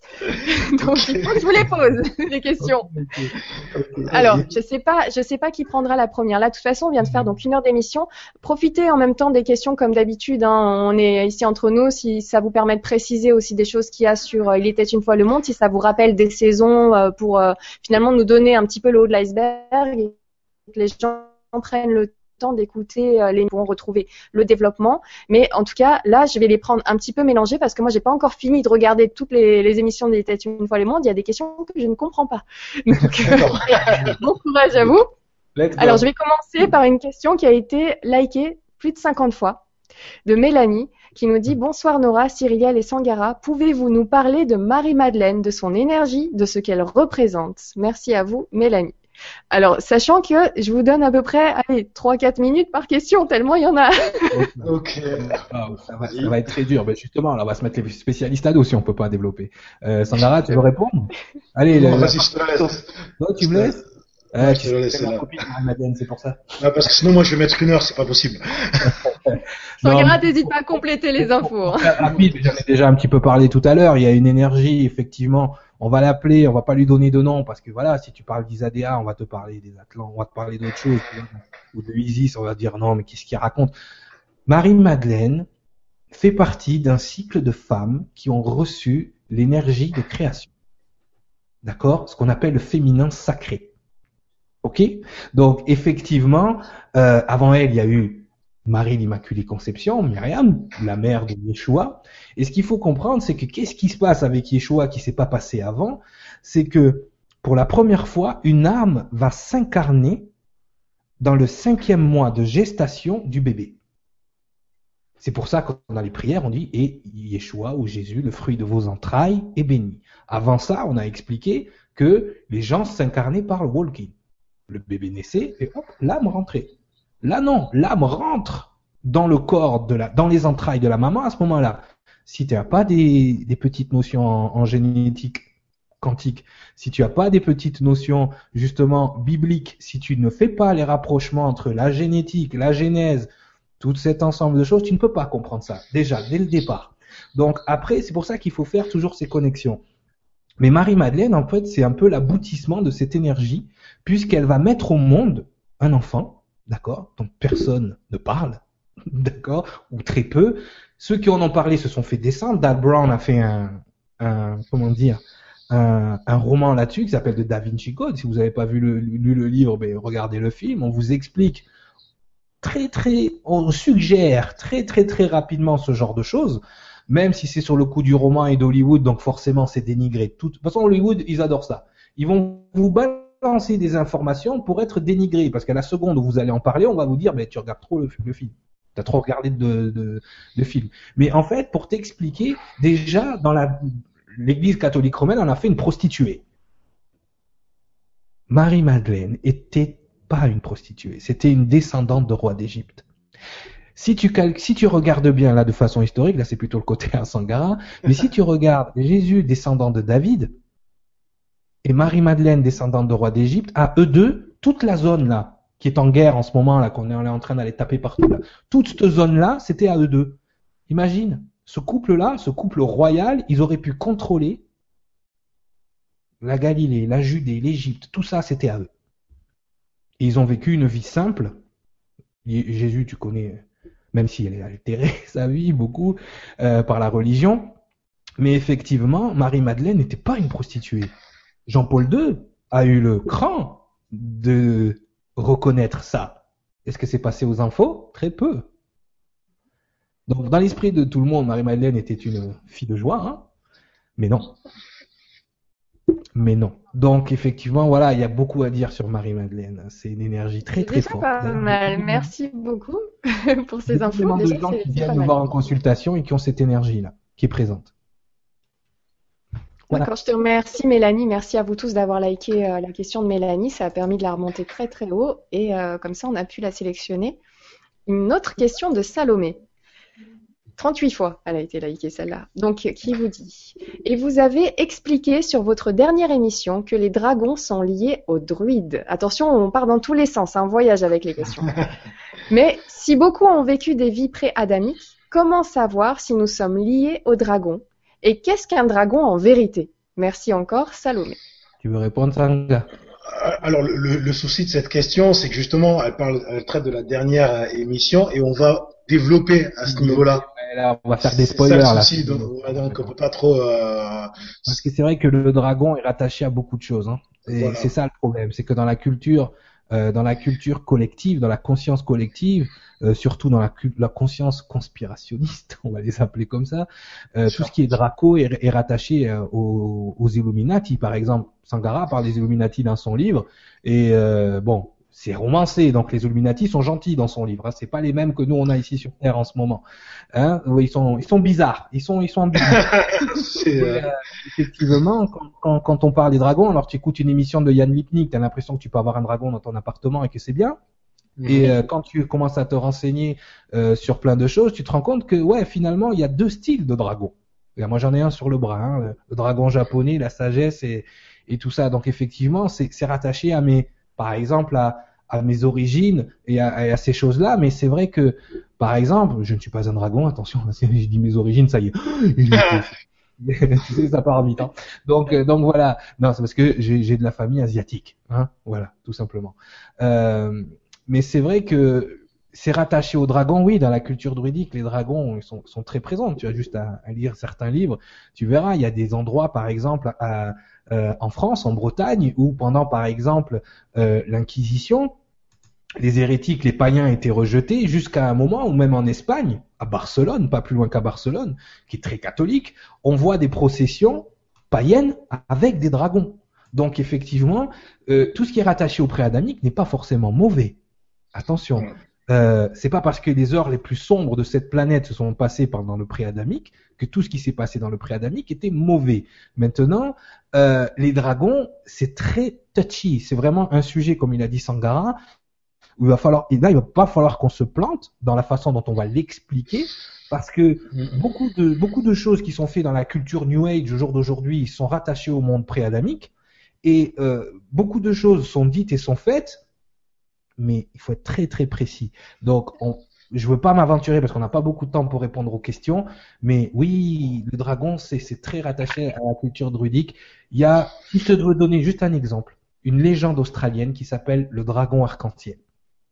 Vous vous rappelez au départ quand on a fait euh, dans les euh, dans les vibrateliers qu'on a parlé de la fragmentation de la lumière, on est tombé sur ce fameux arc-en-ciel. Faites la connexion, juste ça. Voilà, comme ça, ça te laisse de quoi réfléchir Voilà. et chercher. Du coup, on revient un petit peu en arrière pour partir après en avant. Obligé. Obligé. Merci beaucoup Salomé pour ta question. Désolée pour le petit delay que j'entends. Alors, euh, que certains doivent entendre. Je vais quand même lire la question de Virginie. Vous l'avez en haut pour euh, vous qui regardez à... Ah bah c'est bon, le delay a disparu. Donc euh, Virginie qui nous pose cette question sur les, pré-adamiques, justement, cette lignée. Donc dans toutes vos émissions, vous avez parlé et expliqué l'incarnation pré-adamique et l'importance des premiers-nés mâles, mais comment cela se passait pour les autres enfants, même, et pour les filles? Infinie gratitude pour vos lumières, Héliopté. Tu veux répondre, Sanga Non, je te laisse répondre, je suis, je suis bien, moi. Ouais, vrai. Sankara, euh, ça va, ouais. t'es bien. Ouais, je suis trop- je suis tu un peu. Non, non, non. Ouais. En fait, La prochaine, elle est pour toi. hein. Je la prends au hasard, c'est la tienne. Euh, ok, y a pas de problème, je prépare. il faut, il faut comprendre une chose. Non, mais c'est vrai que à sa, à sa décharge, c'est pas trop son, son, son domaine de pourrais, je prédilection. pourrais répondre, mais euh, en trois minutes, c'est trop court. Oui, c'est vrai. Je vais essayer de faire court. Euh, Ouais, comme je l'ai expliqué, dans le pré-adamique, c'est l'incarnation. On a expliqué bigot, bigot, ce fameux mot bigot, qui en fait, qui est prendre corps. Donc, l'esprit se baladait en fait de, premier né mâle en premier né mâle. D'accord? C'est pour ça d'ailleurs que dans, encore dans certaines cultures, on veut toujours que le premier né soit un garçon, parce que l'esprit, d'accord, l'énergie masculine entre guillemets, se euh, si tu veux, par le premier né mâle. Les femmes, elles, elles donnaient la vie et le mâle donnait l'esprit. D'accord? Les enfants qui n'étaient pas des premiers-nés, ben, ils avaient en gros le souffle de vie, on l'a expliqué, le nefesh. Il y a une différence entre le nefeshaya, on l'a expliqué, qui est l'esprit qui marche ou l'âme qui marche, et le nefesh. Et, et le neshama, ça on verra plus tard, ça c'est dans l'adamique le neshama. Mais si tu arrives à comprendre, tu vas comprendre très rapidement, les enfants qui n'étaient pas des premiers-nés recevaient le souffle de vie, donc ils vivaient, ils étaient là, ils portaient à, certaines façons l'esprit, mais comme, on va dire, j'aime pas le mot, mais c'est saxé, c'est comme ça qu'Alpha Ram l'a dit, donc je vais le dire, comme centre de stockage. Stockaient de la lumière, c'est tout, voilà. C'était des, stockaient, voilà, c'est tout. Alors que le premier-né, lui, il avait l'esprit, le gène qui allait se perpétrer et qui allait grandir. Donc forcément, plus tu avais de premier-né mâle, plus tu devenais important, puissant, voire on peut dire un dieu. Euh, donc voilà, donc c'était important d'avoir un premier-né mâle. Donc qu'est-ce qui se passait pour les autres enfants et même pour les filles? Ce qui se passe, elle, elle portait la vie, elle portait l'esprit aussi, si tu veux à un certain niveau, mais comme boîte, comme si tu vois, tu as la bout, as la carafe d'eau et t'as les verres. Et eux, c'était les verres. Ils servaient juste à stocker. Voilà, en gros, c'est ça. Ben merci, ça a merci d'avoir fait aussi court et compréhensible en plus. Alors, Selon vous. Sangara. Donc euh, Oui. Elisabeth qui nous dit Ah, j'ai 60 ans et des brouettes et j'aime bien votre langage même si ça décoiffe. Elisabeth, Ok, super. Merci. un message à rajouter. Attends, je t'en prends une autre quand même. Oui, vas-y, prends la, prends la prochaine, y a pas de souci. Alors la prochaine. Elle a été likée beaucoup, beaucoup de fois. Une question de Yves, donc elle est tout en haut. Selon vous, quel sera le monde de demain sur cette terre? À quoi ressemblera-t-il? Peut-être que dans X années, on dira il était une, f- euh, il était la fin de l'homme. Ah, ça c'est une très bonne question pour moi, ça, tiens. Euh, alors, le, le monde, av- avant tout, il, il est euh, ce que l'on en fait dans un premier temps, mais également cyclique, comme l'a expliqué Cyrielle tout à l'heure. Euh, il, il est cyclique pour nous dans l'histoire qu'on connaît aujourd'hui euh, par le biais de la domination de certaines civilisations. Ok? Euh, sur un travail qu'on a pu faire ensemble, on a expliqué, on a pu expliquer euh, que l'évolution, la naissance, l'évolution et l'extinction d'une civilisation est à mettre en parallèle en fait avec des, des, des cycles. Euh, t'es bloqué. Non. Allô? Non, oh, je te voyais plus, c'est pour ça. Avec des cycles, des cycles astrolo astrologiques. Aujourd'hui, on, on, voit, on peut le, on peut le voir euh, tous les jours en regardant euh, l'actualité, qu'on est dans un, dans un monde qui est en plein changement, changement climatique, euh, euh poussée extrémiste, changement même humainement, on change, on n'est plus, on est, on, on est défaitiste, en tout cas pour les Français, etc. Donc aujourd'hui, on, on sent qu'on est sur l'extinction d'une civilisation. Quelle est la civilisation dominante? C'est la civilisation occidentale. Ok, donc on va arriver à quoi? Euh, Qu'est-ce qui, euh, quelle est la civilisation qui pour nous aujourd'hui, quelle est l'entité qui pour nous aujourd'hui peut prendre le relais de la civilisation occidentale? Et s'il y en a, si, enfin moi personnellement, j'en vois pas sur la planète, c'est que si elle n'est pas sur la planète, elle est ailleurs. Voilà. Elle vient d'ailleurs. Donc, elle vient d'ailleurs. C'est peu que si on veut que ce soit cyclique et que ça bouge d'une façon ou d'une autre, il y ait euh, un complément pour ajouter cette information cyclique, vu qu'on est au bout de, un peu comme au bout d'un cycle. Laura, tu viens d'expliquer la genèse. Qu'on appelle intervention. Et oui, c'est très bien. Vous voyez, Nora elle, est toujours en train de me surprendre. Tu vois ce que tu viens de dire là? Tu vois ce que tu viens de dire? L'intervention de quelque chose qui vient d'ailleurs pour améliorer les cycles. Tu as tout compris. Quand tu as compris ça, tu as tout compris. Voilà, c'est tout. Tu vois où je voulais t'amener, Nora Tu mets tout droit, hein voilà. Ah, mais grave. non, mais c'est ça. Ben merci, merci beaucoup Sangara, merci, merci pour cette question et, et, ben merci pour vos informations que vous faites passer par Il était une fois le monde parce que finalement, même sans réfléchir, on capte des trucs. Euh... Voilà. C'est aussi simple que ça. Il y a plusieurs niveaux de compréhension dans vos émissions et il y a même des infos qui arrivent euh, plusieurs semaines après. C'est ça ça s'infuse. Merci beaucoup. Alors, ben, je vais prendre la question suivante de mhm. Marie qui vous dit donc bonsoir Nora, Cyriliel et Sangara et à tous. Pourriez-vous nous parler de la matrice artificielle et des pièges qui nous y attendent après la mort physique? Merci d'avance et un grand merci pour votre travail qui nous amène vers toujours plus de lumière. Marie. Tu veux y aller Sangara? Parce que là c'est Ouais, ouais, non, je peux, je peux, je prends. Euh... Alors, nouvelle mouvance là avec la fausse lumière, des faux trucs qui nous débarquent de l'autre côté, parce que là c'est en train de tourner partout sur Internet en ce moment. Donc tu, vas répondre à ça, hein, parce que. ok, vas-y, go.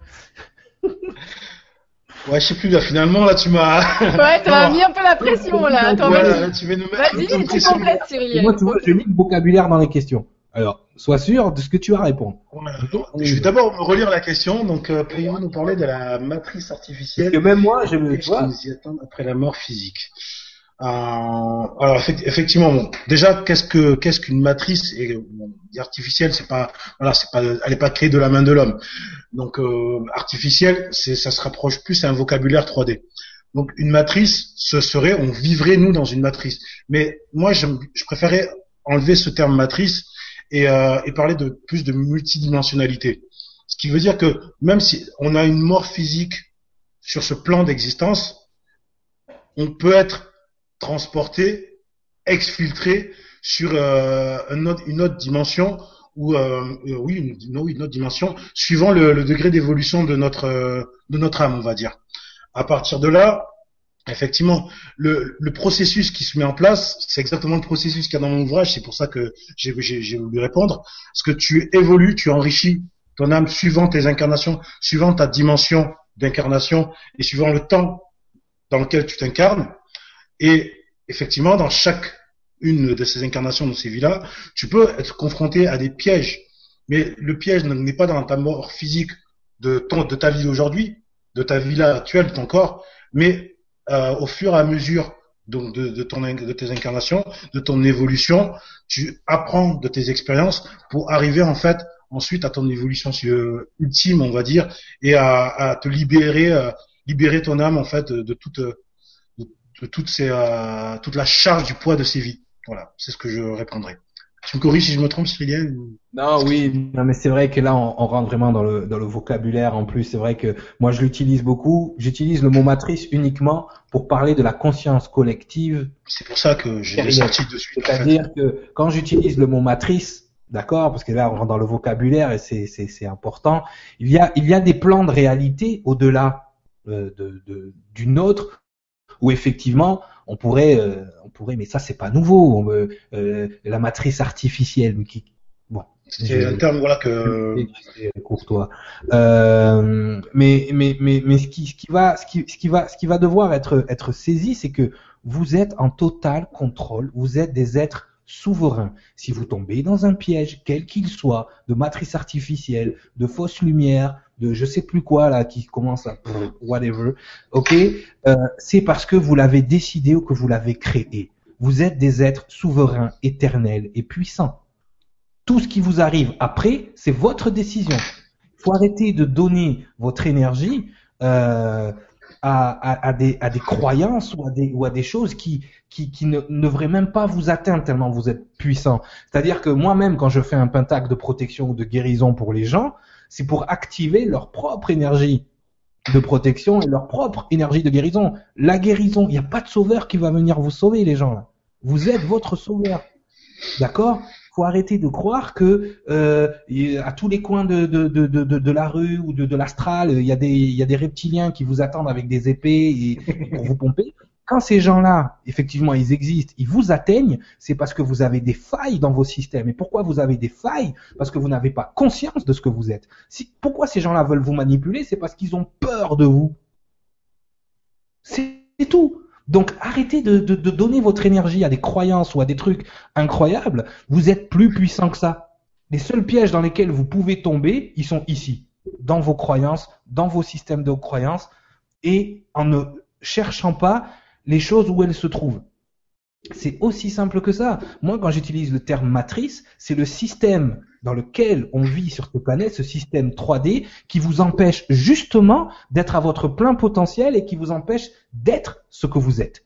Ça, c'est la matrice. Ça, c'est la matrice que vous voyez dans les films là et tout ça. Ça, ça existe. Il y a des choses qui sont superposées à votre conscience par peut-être aller des aides de quatrième dimension, et encore c'est plus compliqué que ça, mais effectivement qui manipulent la réalité, justement d'où ils sont, qui manipulent la réalité, mais à tout moment vous pouvez sortir de là. Et pour sortir de là, il suffit uniquement de vibrer à votre fréquence, d'être vous, de pas vous laisser happer par cette matrice. Nous, on est en train de vous raconter toutes ces choses dans l'été une fois le monde pour vous on vous n'est pas en train de vous expliquer comment la lumière fonctionne, on est en train de vous expliquer comment les autres de l'autre côté. Ils fonctionnent pour ne plus vous laisser avoir par ces balivernes, excusez-moi le terme, qui sont en train de tourner à droite à gauche.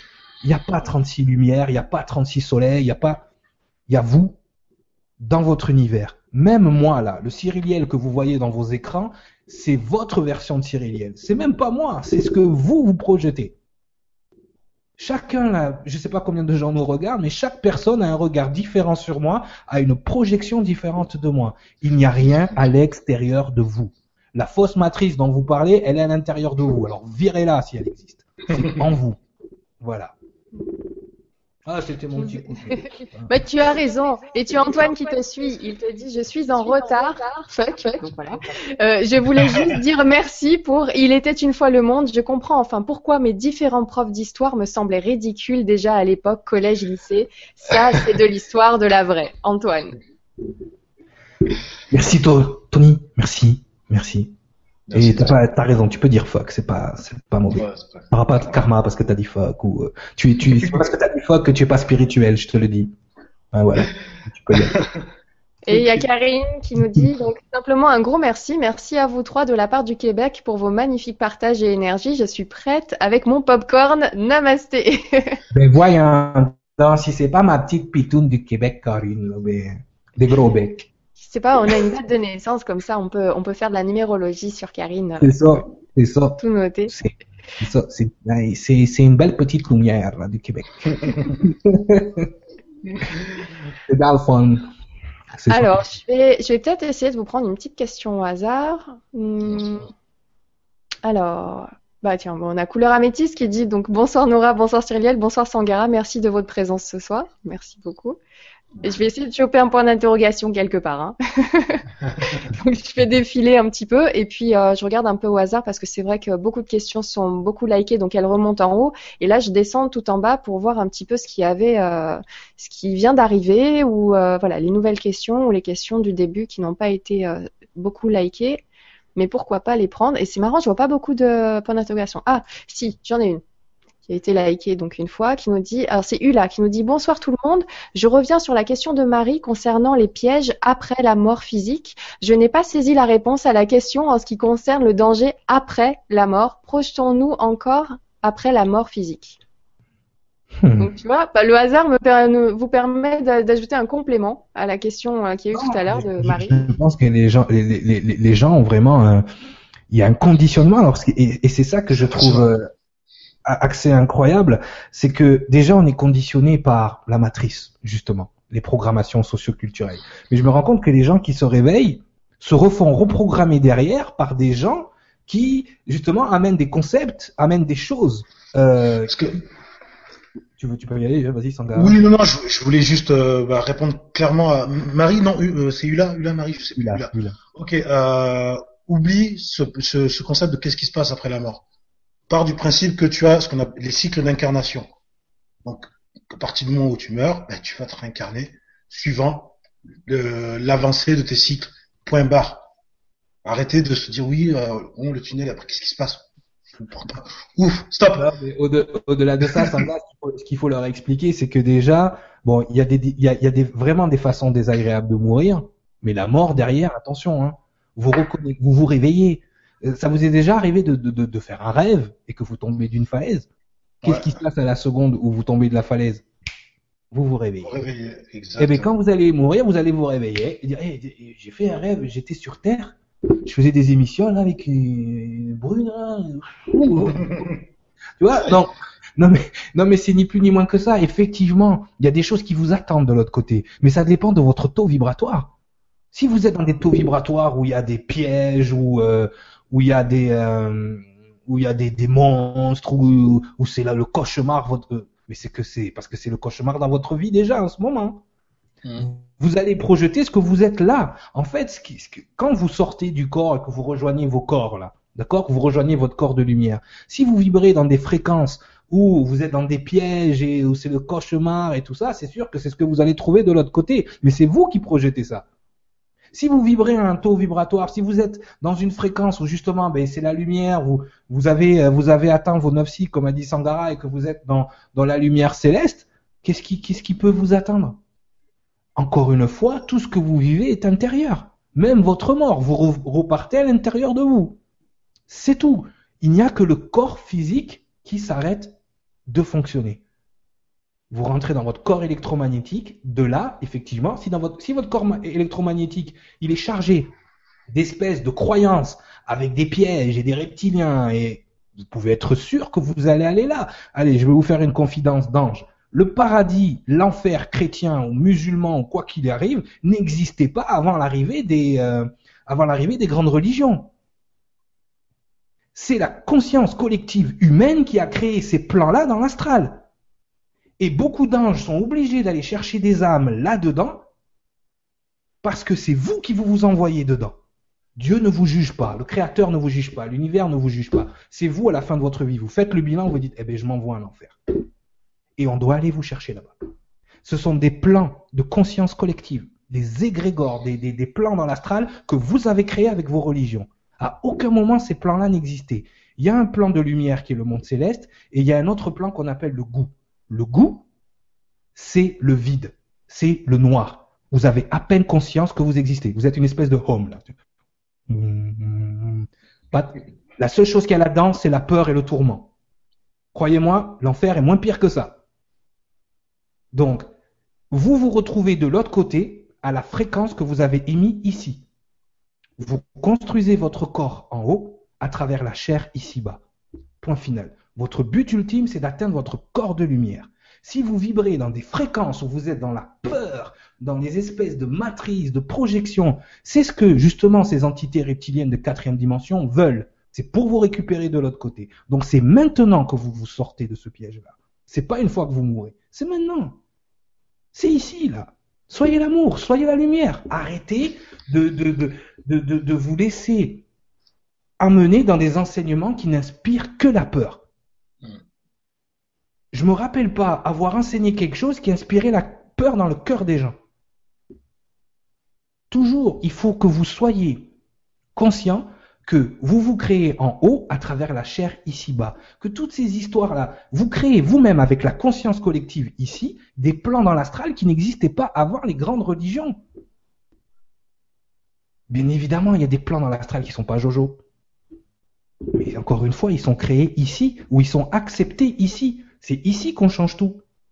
Vous pouvez à tout moment vibrer à une fréquence. Il suffit que juste au moment où vous faites votre dernier souffle, vous soyez dans la meilleure fréquence possible. C'est pour ça que je coach les gens pour qu'ils soient la meilleure version d'eux-mêmes.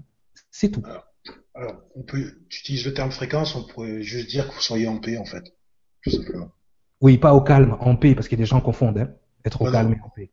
Être en paix. Être en paix avec vous-même. C'est ça.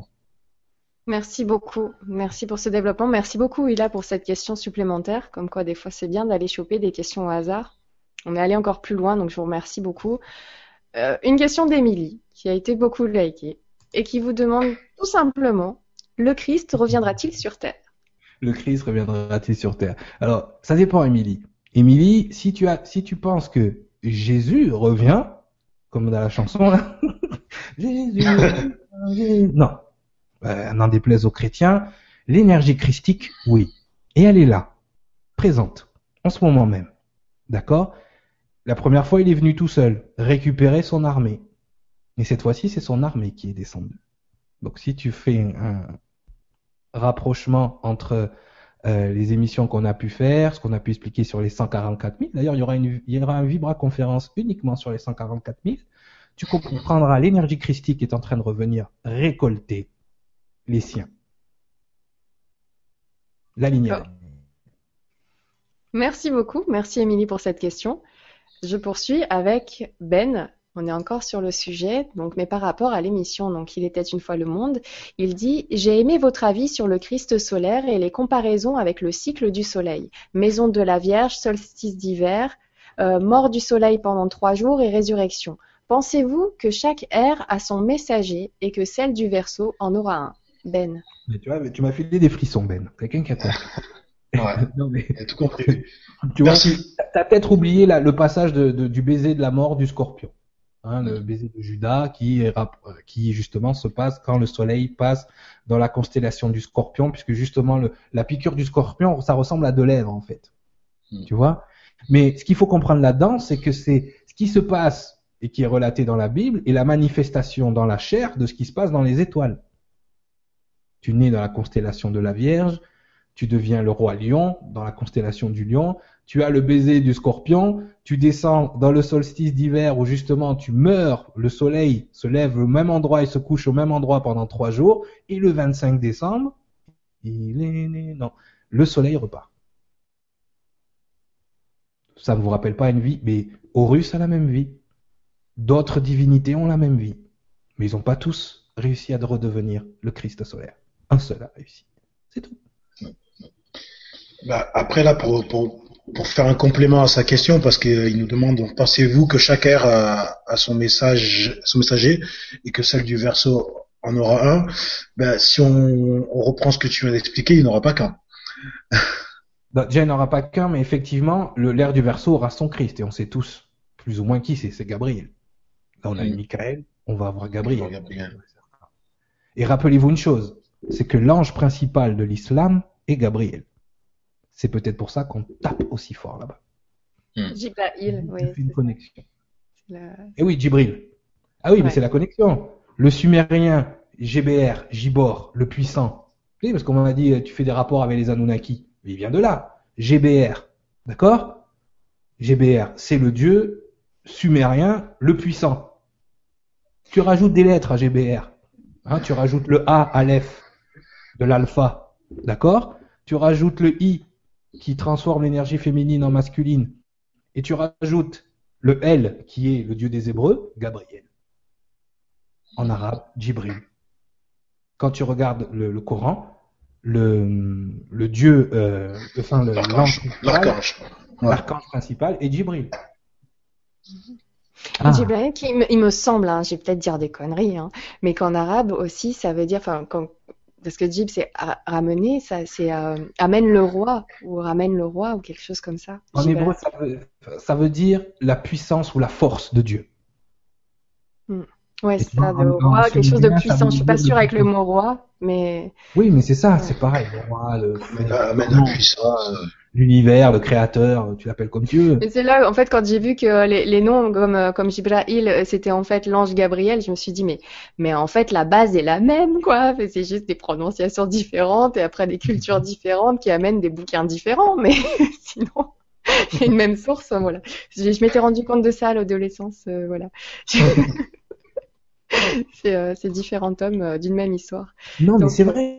Quand on se rend pas compte, mais même dans l'histoire, si tu veux, euh, à un moment donné, bon, on connaît tous l'histoire d'Isaac et d'Ismaël, forcément. Et donc, qu'est-ce que la lignée adamique doit faire avec cette lignée qui n'était pas prévue? C'est-à-dire celle d'Ismaël. Et bien, vu que Michael était occupé avec la lignée d'Isaac, on a dit à Gabriel, eh, occupe-toi de la lignée d'Ismaël. Voilà. Donc voilà comment euh, comment l'islam naît en fait quelque part au niveau de la religion aussi. C'est-à-dire qu'à un moment donné, ben, il fallait un archange pour s'occuper des autres aussi. Donc Gabriel a pris sous son sous son aile, on va dire, euh, cette lignée d'Ismaël qui donne euh, ensuite euh, le reste. Donc tout a tout a tout a une explication hein. quand vous faites les les, les les rapprochements, quand vous faites euh, tout ça, effectivement. Voilà, le, le prochain peut-être crise de ce planète, ça sera Gabriel. On ne sait pas encore, ça peut changer.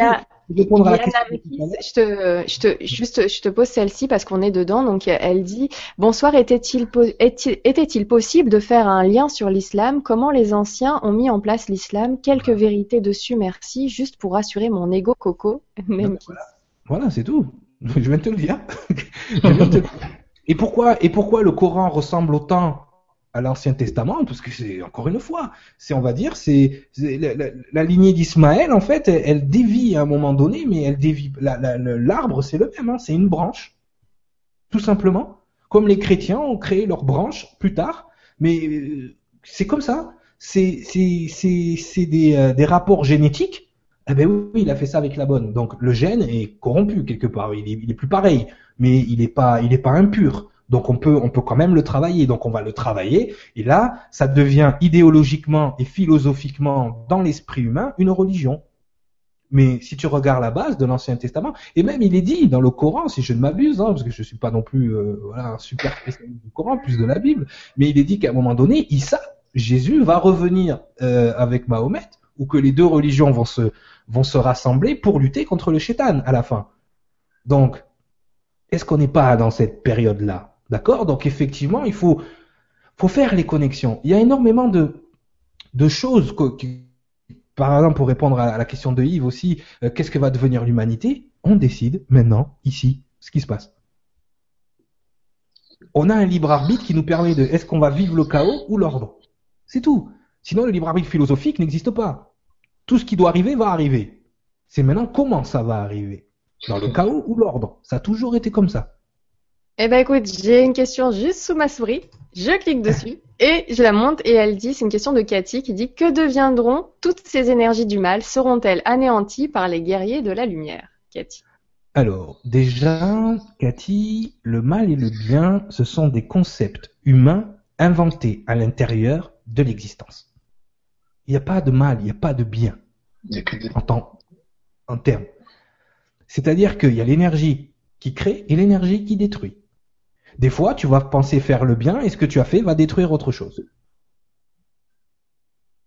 Quand tu regardes la, la télé et que tu vois nos politiques qui te disent euh, c'est la lutte du bien contre le mal, on va. Moi, la seule chose que je vois à la télé en ce moment, c'est la lutte du mal contre le moins pire ou le moins pire contre le mal. Mais c'est le mal contre le mal. Il n'y a pas de bien dans ce que tu vois là en ce moment, dans les. euh, ce qui se passe ici. Arrêtez de croire que c'est la lutte du bien contre le mal, que c'est nous contre eux. C'est pas vrai. C'est le mal contre le mal. C'est vraiment la quête de pouvoir. C'est tout. Et nous, on est là, on est spectateurs et victimes collatérales. Mais. Le problème, euh, le problème, c'est que si tu veux, quand pourquoi on a, on a ce genre de questions, c'est que ce concept même, il est entretenu par ceux qui nous dirigent. Donc à partir de là, forcément, euh, quand tu, tu vois que ce qui se passe aujourd'hui est la conséquence d'une politique, d'une géopolitique des 15 dernières années. Donc à partir de là, effectivement, on, conditionne les personnes sur euh, sur euh, du temps. Aujourd'hui, les, Français que nous étions en 2003, on n'aurait jamais euh, été faire la guerre quelque part, en Irak en l'occurrence. L'autre a raconté des bobards, on n'y a pas été. Mais on a été conditionné pendant dix ans. Et là aujourd'hui, effectivement, qu'on est touché dans la chair, mais parce que peut-être ça a été laissé faire, il y a un laisser faire aussi. Et on se retrouve à aller va en guerre. On se retrouve avec un président qui va battre, en guerre. Donc effectivement, guerrier du mal, guerrier du bien, comme tu dis, on est dans une zone grise. Et cette zone grise là, il faut la, la, la, définir, la regarder en face et de se dire que on n'est pas forcément, comme tu le disais, euh, ici, là, on n'est pas les victimes, on n'est pas forcément les bourreaux. Il, y a, il y a des victimes et des bourreaux dans tous les camps. Tout le monde a du sang sur les mains, tous les États ont du sang sur les mains, et on est toujours dans ce dans ce dans ce problème-là depuis le fond des âges jusqu'à aujourd'hui. Et malheureusement, on est dans une dans une période de changement en espérant que ça continue pas pour des, des siècles et des millénaires à venir. Ben, justement, je te garde, Sangara, est-ce que tu pourrais répondre? Donc, merci Cathy pour ta question. Et la question de Juliette qui suit, qui dit... Pour conclure, excuse-moi Nora de te couper, euh, juste pour finir, euh, les guerriers de lumière, on ne lutte pas contre le mal, on lutte contre l'occulte, ce qui se cache dans l'ombre. Mm-hmm. D'accord? C'est ça la différence. Tu vois, parce que on parle souvent de l'ombre, des ténèbres, tout ça. Non, non, on se bat pas contre les ténèbres en tant que tel, on se bat contre ce qui s'y cache contre l'occulte. Les guerriers de lumière mettent à jour ce qui se passe dans l'occulte. C'est comme ça qu'on va lutter contre ce que tu appelles le mal, entre guillemets. C'est ce qui se cache dans l'occulte, dans le noir. C'est de mettre tout ça en lumière. Voilà. Le pourquoi du comment? Voilà. Le protéger du. Non, non, le pourquoi. Le pourquoi du comment. Pourquoi. Ah, la cause des causes. La cause des causes. Merci beaucoup Cathy donc pour ta question que je, je, voulais poursuivre avec celle de Juliette qui euh, vous dit bonsoir pouvez-vous nous parler des énergies de l'année 2016 précisément? Oula attends je sors la boule de cristal là parce que ça c'est le eh oui Astro 2016 attention femme actuelle on y va attends montre-nous ta, ta, ta, boule de, de, Dragon Ball Z là il m'en manque 6 ah, ok qu'est-ce qu'elle dit et je pourrais appeler le dragon qui a sur mon bras. voilà, voilà, voici Rivière, il reste un grand enfant. Il eh, faut, on peut rigoler. Hein. tu vois, il faut nourrir l'ego. C'est un enfant, mon ego, tu vois. Il est un peu fou, tu vois, surtout en ce moment. En ce moment, ça va pas. Alors, en ce moment, donc on est sur cette fin d'année 2015 qu'on a connue donc euh, assez assez mouvementée, même hmm. de l'année avec euh, aussi tout tout ce qu'il y a eu comme catastrophe naturelle, euh, géopolitique. voilà, il y a une ambiance un petit peu mouvementée là en ce moment. Et, euh, et, ça va de façon exponentielle, on a l'impression parfois. Et justement, donc l'année 2016, ça va être un petit peu le reflet de cette année-là. Souvent, euh, enfin, j'ai vu une émission avec Eric Assidi qui parle beaucoup de, de ce qui est euh, ufologie, euh, en même temps la, la, famille Bilderberg, tout ça, les Illuminati, tout ça, et comme quoi 2016 serait le dernier carat pour entamer une troisième guerre mondiale. S'ils n'y arrivent pas, ils loupent le coche. Et après, fini euh, courant 2017. Donc c'est terminé, les énergies sont carrément montées très haut et ce ne sera pas possible de nous faire descendre aussi bas que ce qu'il faut pour obtenir une troisième guerre mondiale. Nora, regarde, fais le calcul de 2016, ça donne combien? Tu vas répondre à la cliente, à la personne. On est enfin à la fin d'un cycle. Et eh ben voilà. Donc très bien. Ah ben c'est tout. Cherche pas. On est dans une année neuf. Tenons bon. Positivement, envoyons des belles énergies. Voilà. C'est vous qui décidez. Vous, vous décidez en 2016 ce qui se passe. Voilà. Que pouvez-vous nous parler des énergies de 2016 On va être dans une, une année d'accomplissement, d'ascension. De bascule ou de, bascule. Je voudrais juste signaler que tout ça, en fait, ces informations, je les ai eues sur un, un, une interview de Laurent Freeman du site Stop Mensonge mhm. avec Eric Cassidy qui a eu le mois dernier. Je vous invite à aller regarder, hein, c'est disponible en replay. C'était très très intéressant. C'est pour ça que c'est sorti aussi facilement euh, là ce soir parce que c'est encore ce genre de paroles qu'on entend et qui résonnent. Voilà, et on se dit tiens, ah, ah ça réunit tellement de choses. Ouais, bah, elle a fait partie de mon réveil, Kerry. Je veux dire, c'est. Euh, son travail avec euh, Bob Ryan, projet Camelot, projet Camelot, c'est colossal. Bon après, elle s'est un peu énervée parce que je sentais qu'elle était un peu frustrée elle aussi. C'est normal la frustration qu'elle a vécue puisque des fois tu tombes devant des spécialistes. Hein. Moi j'ai vu des spécialistes qui expliquaient à des à des euh, à des comment dire à des anciens combattants de la deuxième guerre mondiale ce qui s'était passé, alors que les gars ils se sont battus dans les tranchées quand même, ils savent. Non, non, le spécialiste savait mieux hein. Tu vois, donc, euh, donc je peux comprendre qu'elle qu'elle ait perdu pied, mais c'est vrai que et on, on, fait un coucou à Laurent. J'ai pas eu le temps de, de parler à Laurent encore. Désolé Laurent. Euh, il faudra qu'on se capte. Mais c'est vrai que euh, voilà, Laurent aussi fait un travail extraordinaire puisqu'il traduit tout ce qui se passe de l'autre, enfin du côté outre-Atlantique où il y a énormément d'informations. C'est vrai que moi je viens de là, hein, c'est mon école. Hein, je veux dire, j'étais là-bas. Euh, j'ai commencé à faire toutes ces choses-là sur le web quand j'étais là-bas au Canada. Et c'est vrai que on est à des années-lumière au niveau de l'information, on veut dire. Ouais, mais bon, regarde, on bosse, on fait passer l'info. Ouais. non, non, mais je, je, pensais à Laurent Freeman qui justement nous, nous traduit tout ça, euh, tout ce qui se passe aux États-Unis, nous traduit, euh, nous fait ces belles conférences. D'ailleurs, la conférence avec Eric Assidi qui parle anglais était traduite euh, en, en, direct par Laurent et, et une autre amie, j'ai perdu son prénom là tout de suite, c'est Patricia ou quoi, donc je vais pas le dire. Et, et donc voilà, je les remercie beaucoup pour, pour, pour leur travail parce que justement les informations passent d'une façon ou d'une autre, on y arrive et puis ça finit, bah voilà, pour le coup, ce soir je vous en parle, je fais un petit résumé sur LGC2. Tenez bon les gars, 2016, donc fin d'un cycle, on s'accroche, on reste positif, on avance et finalement l'avenir c'est nous qui décidons de ce que ça va être. Donc autant avoir des pensées positives parce que la pensée est créatrice. Donc attention à vos pensées. Voilà, merci Nora. C'est vous qui C'est dit. C'est mon coup de gueule à moi.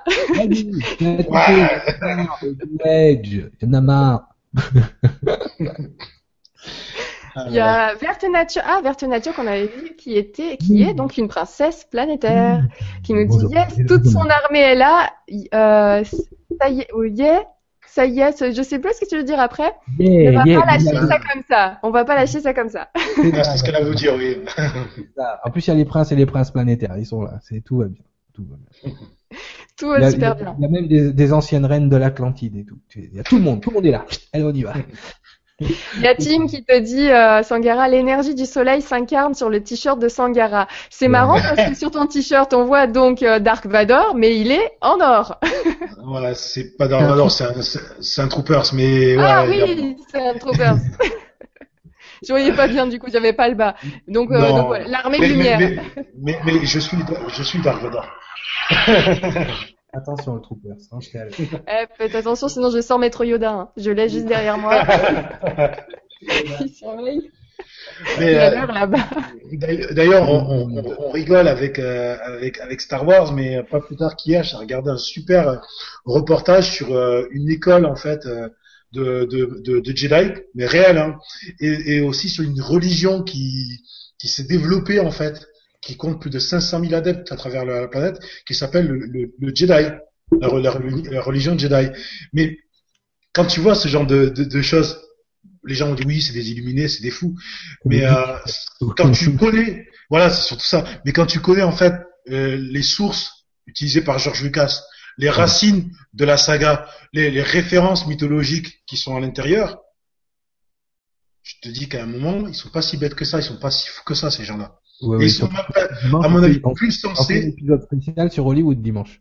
Ouais, d'ailleurs, on va, oui, voilà, c'est un petit teaser, c'est pour ça, tu m'as, ah, tu as grillé ah, tout mon effet, là. T'as grillé tout mon effet, là. Donc, on, et voilà, donc, euh, dimanche, on vous parlera, euh, de, effectivement, d'Hollywood et notamment de la science-fiction, euh, euh, puisque c'est la suite logique de notre, de notre série sur les, notre émission sur les druides.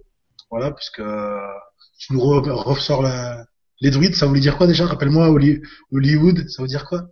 Ah oui, non, mais ça on l'avait déjà fait dans l'émission aussi avec Nora sur l'explication ah, des paraboles et les mots, effectivement, que Hollywood c'était la baguette en bois de houx mhm. euh, que les druides euh, utilisaient pour annoncer certaines choses, donc Hollywood, bois de houx. Donc euh, voilà, c'était le petit, la petite connexion justement sur le système druidique. Et les films donc hollywoodiens sont aussi là quelque part pour nous annoncer certaines choses, à tort ou à raison, avec euh, une bonne façon ou pas, soit pour dénigrer. En ce qui concerne en tout cas l'ufologie, on voit bien que ça a permis à un moment de se moquer de cette histoire-là en sortant des cas véridiques euh, et, et, en les dénigrant du coup sur Hollywood, au point que finalement les gens ont commencé à se dire que euh, ben, les ovnis ont existé après les films d'Hollywood et qu'il n'y en avait pas avant, par exemple. Mhm, on retrouve des, des, choses quand on cherche dans l'histoire, où là pour le coup euh, dans Star Wars, certains qui vont se dire ah ben non ces messages un petit peu inspiré, euh, ça, ça vient d'un film de science-fiction, donc on n'y croit pas, comme pour Matrix, Exactement. euh, alors que finalement quelque part le message passe un peu. Et les Oui. gens qui aiment bien ce genre de film ont simplement une sorte de, de raisonnement sur euh, quelque chose qu'ils savaient déjà, donc ça leur parle beaucoup. En Non, fait, euh, Carter l'a dit hein, pour X-Files, hein, qu'il avait des fois des gens qui étaient là pour influencer un peu les scénarios. Euh, mais euh, de toute façon, euh, pour avoir suivi beaucoup de conférences de David Wilcock, par exemple, il y a certains films. Bon, on va pas faire, un- on va pas refaire l'émission qu'on va faire dimanche à l'avance. Ouais, grave. justement qui vous parlent de certaines technologies euh, retrouvées et qui ont été euh, rétro-ingénierées par euh, justement par euh, des scientifiques euh, terriens et des choses comme ça et euh, dont on parle dans certains films et qui sont des des des, des dossiers classés euh, je sais pas quel niveau d'accréditation euh, secret défense et qui sont euh, complètement en adéquation déjà avec ce dont on parle dans les Têtes une fois le monde les anciennes technologies on pense que c'est futuriste mais en fait c'est très ancien et effectivement, c'est de faire le, le- le rapprochement. Donc, c'est pour ça qu'on on amène les gens petit à petit à, à se réveiller à ce genre de choses, que euh, entre la, des fois, la science-fiction est loin de la réalité, très loin. Ah ben, j'ai hâte de vous écouter dimanche, dis donc on sera nombreux là. Une émission géniale à venir sur Il était une fois le monde. Alors, on poursuit, je vois que le temps passe à toute allure, donc euh, il est presque, euh, enfin il est moins qu'à repasser. Alors, bah Tim, je te garde, je vois que tu as une autre question qui a été beaucoup likée. Ta question c'est, alors, les noms adamiques sont-ils encore représentés sur notre planète? Qu'est-ce qui les différencie des adamiques physiquement? La lignée adamique s'éteindra-t-elle pour laisser place à une nouvelle lignée annoncée par le grand changement à venir? Sylvie, Psychiquement. plusieurs questions. Psychiquement. Sangara, tu, veux, tu la prends? Euh, je vais en, en prendre une partie, je te laisse un petit bout. Euh, alors, euh, Partage, c'est bien. ouais, ouais. Les non-adamiques sont-ils encore présents sur notre planète? Oui. Euh, Qu'est-ce que les différences euh, les différencies des adamiques euh, psychiquement Psychiquement? Même Mhm. génétiquement. Oui, génétiquement, psychiquement. Alors, je pense que pour une grande partie des, des préadamiques, ils, ils le savent même pas psychiquement. Ils, euh, ils le découvrent, ils vont le découvrir dans leur parcours de vie. Qui, euh, il va y avoir un truc bizarre. Euh, et pour physiquement, bah, c'est la compatibilité. Euh, bah, déjà partant de la base que on a tous le même sang, mais à la fois c'est pas le même sang. Mm. Donc Il y il a- faut comprendre pourquoi. C'est-à-dire. Ben là, là, je pense que c'est ma partie. Euh, Voilà. Là, euh, psychiquement, ce qui change euh, radicalement, c'est qu'ils ne, ne sont pas des empathes. Ils n'ont pas d'empathie. Zéro. Ce qui différencie la lignée adamique de la lignée préadamique, en règle générale, c'est cette, euh, c'est cette empathie. Ce qui, ce qui fait l'humanité, en fait. Quand on dit tu es humain, c'est cette faculté à être empathique. Ces gens-là ne sont pas humains dans le sens philosophique du terme. C'est-à-dire qu'ils n'ont aucune empathie.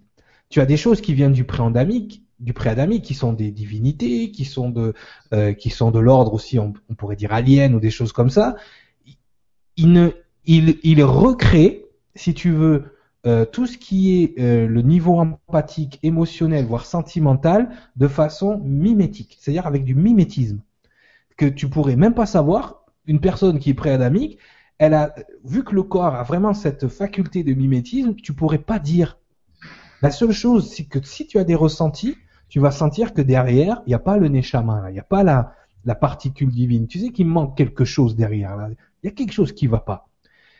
Sangara a dit que la plupart du, du temps, ils ne le savent pas. Maintenant, je pense qu'on arrive à une période où on se rend compte que c'est sûr qu'ils représentent que 20% sur cette planète. Dans ces 20%, il y en a un 1% qui dirige la planète. Donc, eux, leur but, c'est de sauver leurs 20%. Tu vois, c'est pour ça que dans des, justement, pour revenir au, au euh, système druidique, il y a une stèle euh, en Géorgie qui demande expressément de réduire la population mondiale en dessous de 500 millions.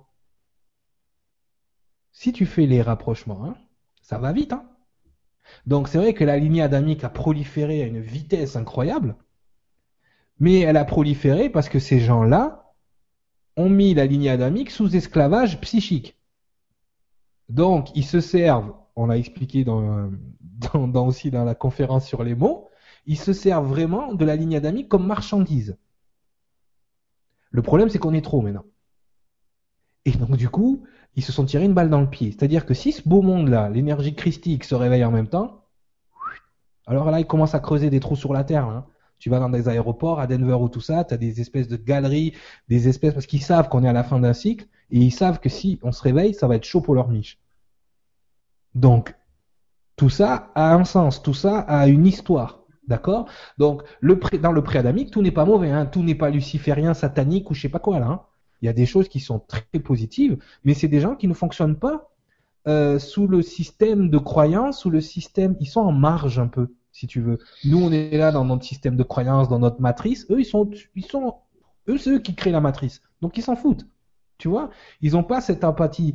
Euh, et pour répondre à l'autre partie de la question, la lignée adamique s'éteindra-t-elle pour laisser place à une nouvelle lignée annoncée par le grand changement? En fait, ce qui va se passer, c'est que la lignée adamique a réussi plusieurs tours de passe-passe avec les walk-in et les métanovas. Donc, ce qu'on appelle les métanovas, ces nouvelles âmes qui transforment, c'est elles la suite. C'est elles qui vont accueillir justement l'énergie christique universelle sans passer par les cycles karmiques. La lignée adamique, en fait, c'était la lignée qui était là, en anglais on dit to refine the spirit, pour raffiner l'esprit. L'esprit maintenant a été nettoyé, tant et si bien qu'on a des enfants qui naissent cristal, diamant euh, ou indigo, on peut, on peut leur donner plusieurs noms. Ça, c'est la suite. Ça, c'est, c'est eux qui prennent la relève pour nous ramener dans l'âge d'or. Mais c'est un choix qu'en tant qu'humanité, on doit faire aujourd'hui. Les préadamiques, les pauvres, à un certain niveau, je veux pas les plaindre, parce qu'ils sont pas à plaindre, certains, mais ils n'ont pas cette lumière divine. Donc, faut pas compter sur eux.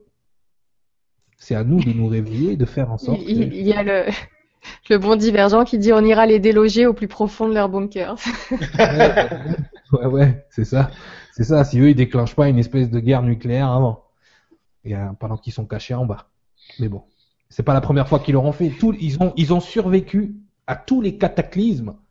D'accord? Ils ont survécu à énormément de cataclysmes, justement par ces techniques. Il y a beaucoup de civilisations intraterrestres hein, dont personne ne parle, mais nous, on va en parler. Euh, justement, qui eux vivent en paix, d'autres qui n'étaient pas en paix, et ils ont survécu à énormément de cataclysmes à un tel point que là-haut, on s'est dit bon, c'est fini les déluges. Maintenant, on va nettoyer le, bon divergent pour euh, revenir euh, sur euh, le sujet de notre émission de dimanche, je te conseille de regarder une série qui s'appelle Les 100. Oui. Je te dis juste ça. Et Android. Très belle série. Avec beaucoup de messages. Genre le, le résumé de ce qu'on vient de, ce qu'on vient d'expliquer par rapport au préalable. Carrément. Avec The People of the Sky. Ouais. Les gens qui viennent du ciel. Les Anunnaki. Anunnaki, c'est ça que ça veut dire, ceux qui descendent du ciel. Faites les rapprochements. On va faire fumer YouTube ce soir. Des mots plus gros que vous, quand vous utilisez des mots plus gros que vous, essayez de voir la signification d'abord. Toujours. Hein, on l'a fait la conférence. Euh, le sens caché des mots. Adam qui vous demande une question, enfin qui vous pose une question un peu technique. Donc bonsoir à tous. Où sera sur quelle chaîne l'émission de dimanche sur celle-ci? Alors non, Adam, pas sur LGC2, donc sur votre chaîne qu'on peut retrouver sur internet. Donc euh, tu tapes, euh, vous l'aviez dit tout à l'heure, parce que moi je vais sur Google et je tape euh, simplement il était une fois le monde des vidéos et j'ai la vidéo qui sort, mais plein. le bouquin parce que voilà c'est un c'est un média international justement qui qui rassemble plusieurs langages, mais c'est un média américain qui s'appelle Conscious Consumer Network. Euh, et donc sur ce, on a une partie francophone hein, où vous pouvez retrouver les chroniques, euh, excusez-moi, les pionniers du Nouveau Monde par exemple avec euh, Amira et Théo Starseed. On leur fait un petit coucou. Euh, vous pouvez retrouver aussi l'émission Star System où il y a des gens qui viennent euh, intervenir dans l'émission. D'ailleurs, le média vient de vient de s'ouvrir à qui veut participer. C'est-à-dire que si vous voulez acheter du temps d'antenne, c'est vraiment pas cher. Vous vous, vous rentrez en contact avec la chaîne CCN, donc c'est CCN Conscious Consumer Network et vous pouvez maintenant acheter du temps d'antenne justement pour pouvoir, si vous, avez, êtes thérapeute ou si vous êtes euh, chercheur ou vous voulez faire des émissions, la chaîne est ouverte maintenant. Donc, euh, vous nous contactez.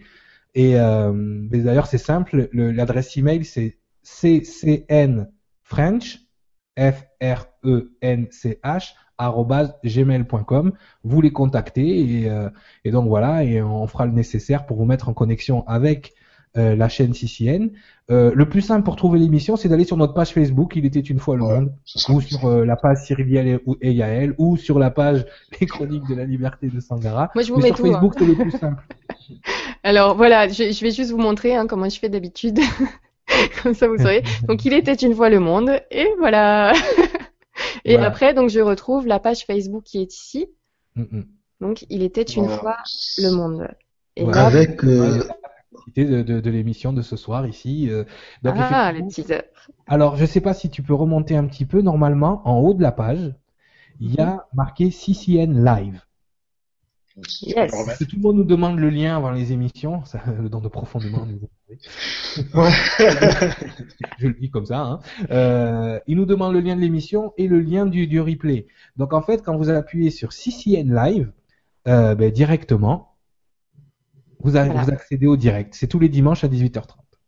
Voilà. Voilà, Donc donc là, ça se met automatiquement. La Mira, justement, qui est en pleine émission euh, pour la partie québécois, euh, Québec-France francophone. Là, donc voilà, là, euh, vous les voyez à l'antenne, ils sont en train de diffuser. Vous voyez Amira à gauche, là, avec son sourire toujours, et ses invités euh, de l'autre côté. Donc euh, voilà, c'est vous pouvez vous aussi participer euh, si vous avez un concept d'émission ou quoi que ce soit. Ils ont ouvert la partie francophone, euh, comme ils l'ont fait du côté américain, anglophone, à tout le monde. Donc si vous voulez acheter du temps d'antenne, vous nous contactez, on vous donnera les tarifs et puis vous pouvez diffuser vos émissions une fois par semaine, deux fois par semaine, une fois par mois, comme vous voulez. Voilà, donc il faut aller sur la page Il était une fois le monde, vous appuyez sur CCN Live. Et généralement, le replay, pour ceux qui ne peuvent pas nous voir en direct, à partir mercredi, s'il vous plaît. Pas avant, arrêtez de demander le lien tout le temps. il arrive que le mercredi, le replay. Parce qu'il y a beaucoup d'émissions Ouais. sur CCN et le temps qu'ils encodent toutes les vidéos, qu'ils les uploadent sur YouTube, ça met au moins 72 heures. Donc attendez jusqu'au mercredi avant de nous demander le lien, s'il vous plaît. Donc c'est voilà très très important. J'en profite parce que j'ai vu euh, j'ai vu une question qui a été aussi euh, likée euh, pour euh, donner juste une info. Donc c'est euh, Daniel qui écrit ça. Ça a été liké plusieurs fois. Qui me dit pour Nora j'ai envoyé une invitation sur Facebook il y a un moment mais toujours pas accepté. Vous donc ben, excuse-moi. Je, donc je fais un petit partage d'écran. Donc euh, c'est vrai que j'ai changé un peu la page Facebook. Alors là celle-ci donc Nora Nora Osni, ma page Facebook euh, principale, enfin privée, donc je l'ai, je l'ai laissée en privé. Il y a déjà plus de 5000, enfin 5000 personnes le maximum. Donc j'ai simplement créé une nouvelle page qui s'appelle Nora LGC2 TV, dans laquelle ben tout le monde, euh, tout le monde peut venir. Et c'est vraiment là que je partage euh, ben, différentes infos. Euh, voilà, donc là, là c'est bon, c'est pas limité, donc euh, voilà, vous pouvez tous me rejoindre ici. Et ici il va y avoir des infos autant sur la chaîne que vraiment là c'est plus moi. En gros c'est ma page privée que j'ai transférée ici, donc il y a un petit peu euh, voilà. Là cette petite photo que j'ai bien aimée, c'est bientôt Noël ou la type, hein, voilà, qui arrive. J'aime bien la, j'aime bien l'image. Et sinon, vous avez, euh, vous avez bien sûr la page Facebook de la chaîne LGC2 où vous allez du coup retrouver toutes les infos euh, sur la chaîne, les émissions, avec les liens ben, que moi je place ici. Donc dans des posts, je vous invite les garçons peut-être à, à mettre des petits posts avec le petit lien. Ou mais j'aime bien aussi cocher directement là la petite partie. Je sais pas comment vous avez fait, faudra vous m'expliquer parce que c'est Ah, bien d'avoir les. Ça, c'est le patron de la chaîne CCN qui a, qui a les accès à notre page et qui l'a installé. Apparemment, c'est un plugin qu'il y a sur Facebook où tu peux justement, euh, ou alors, ou alors, euh, par rapport au site, tout simplement, le site doit avoir un truc rattaché à Facebook où on peut. euh, ouais, tu devrais le mettre. Bonne hein. idée. Tu sais, Bah live, et et sur l'émission euh, directement. C'est Ouais, ça. mais je demanderai à Bibi, justement, la personne qui s'occupe euh, de la réalisation sur CCN, de, de, de me dire comment il a fait, comme ça je t'enverrai un tuto. euh, mais c'est vrai que c'est...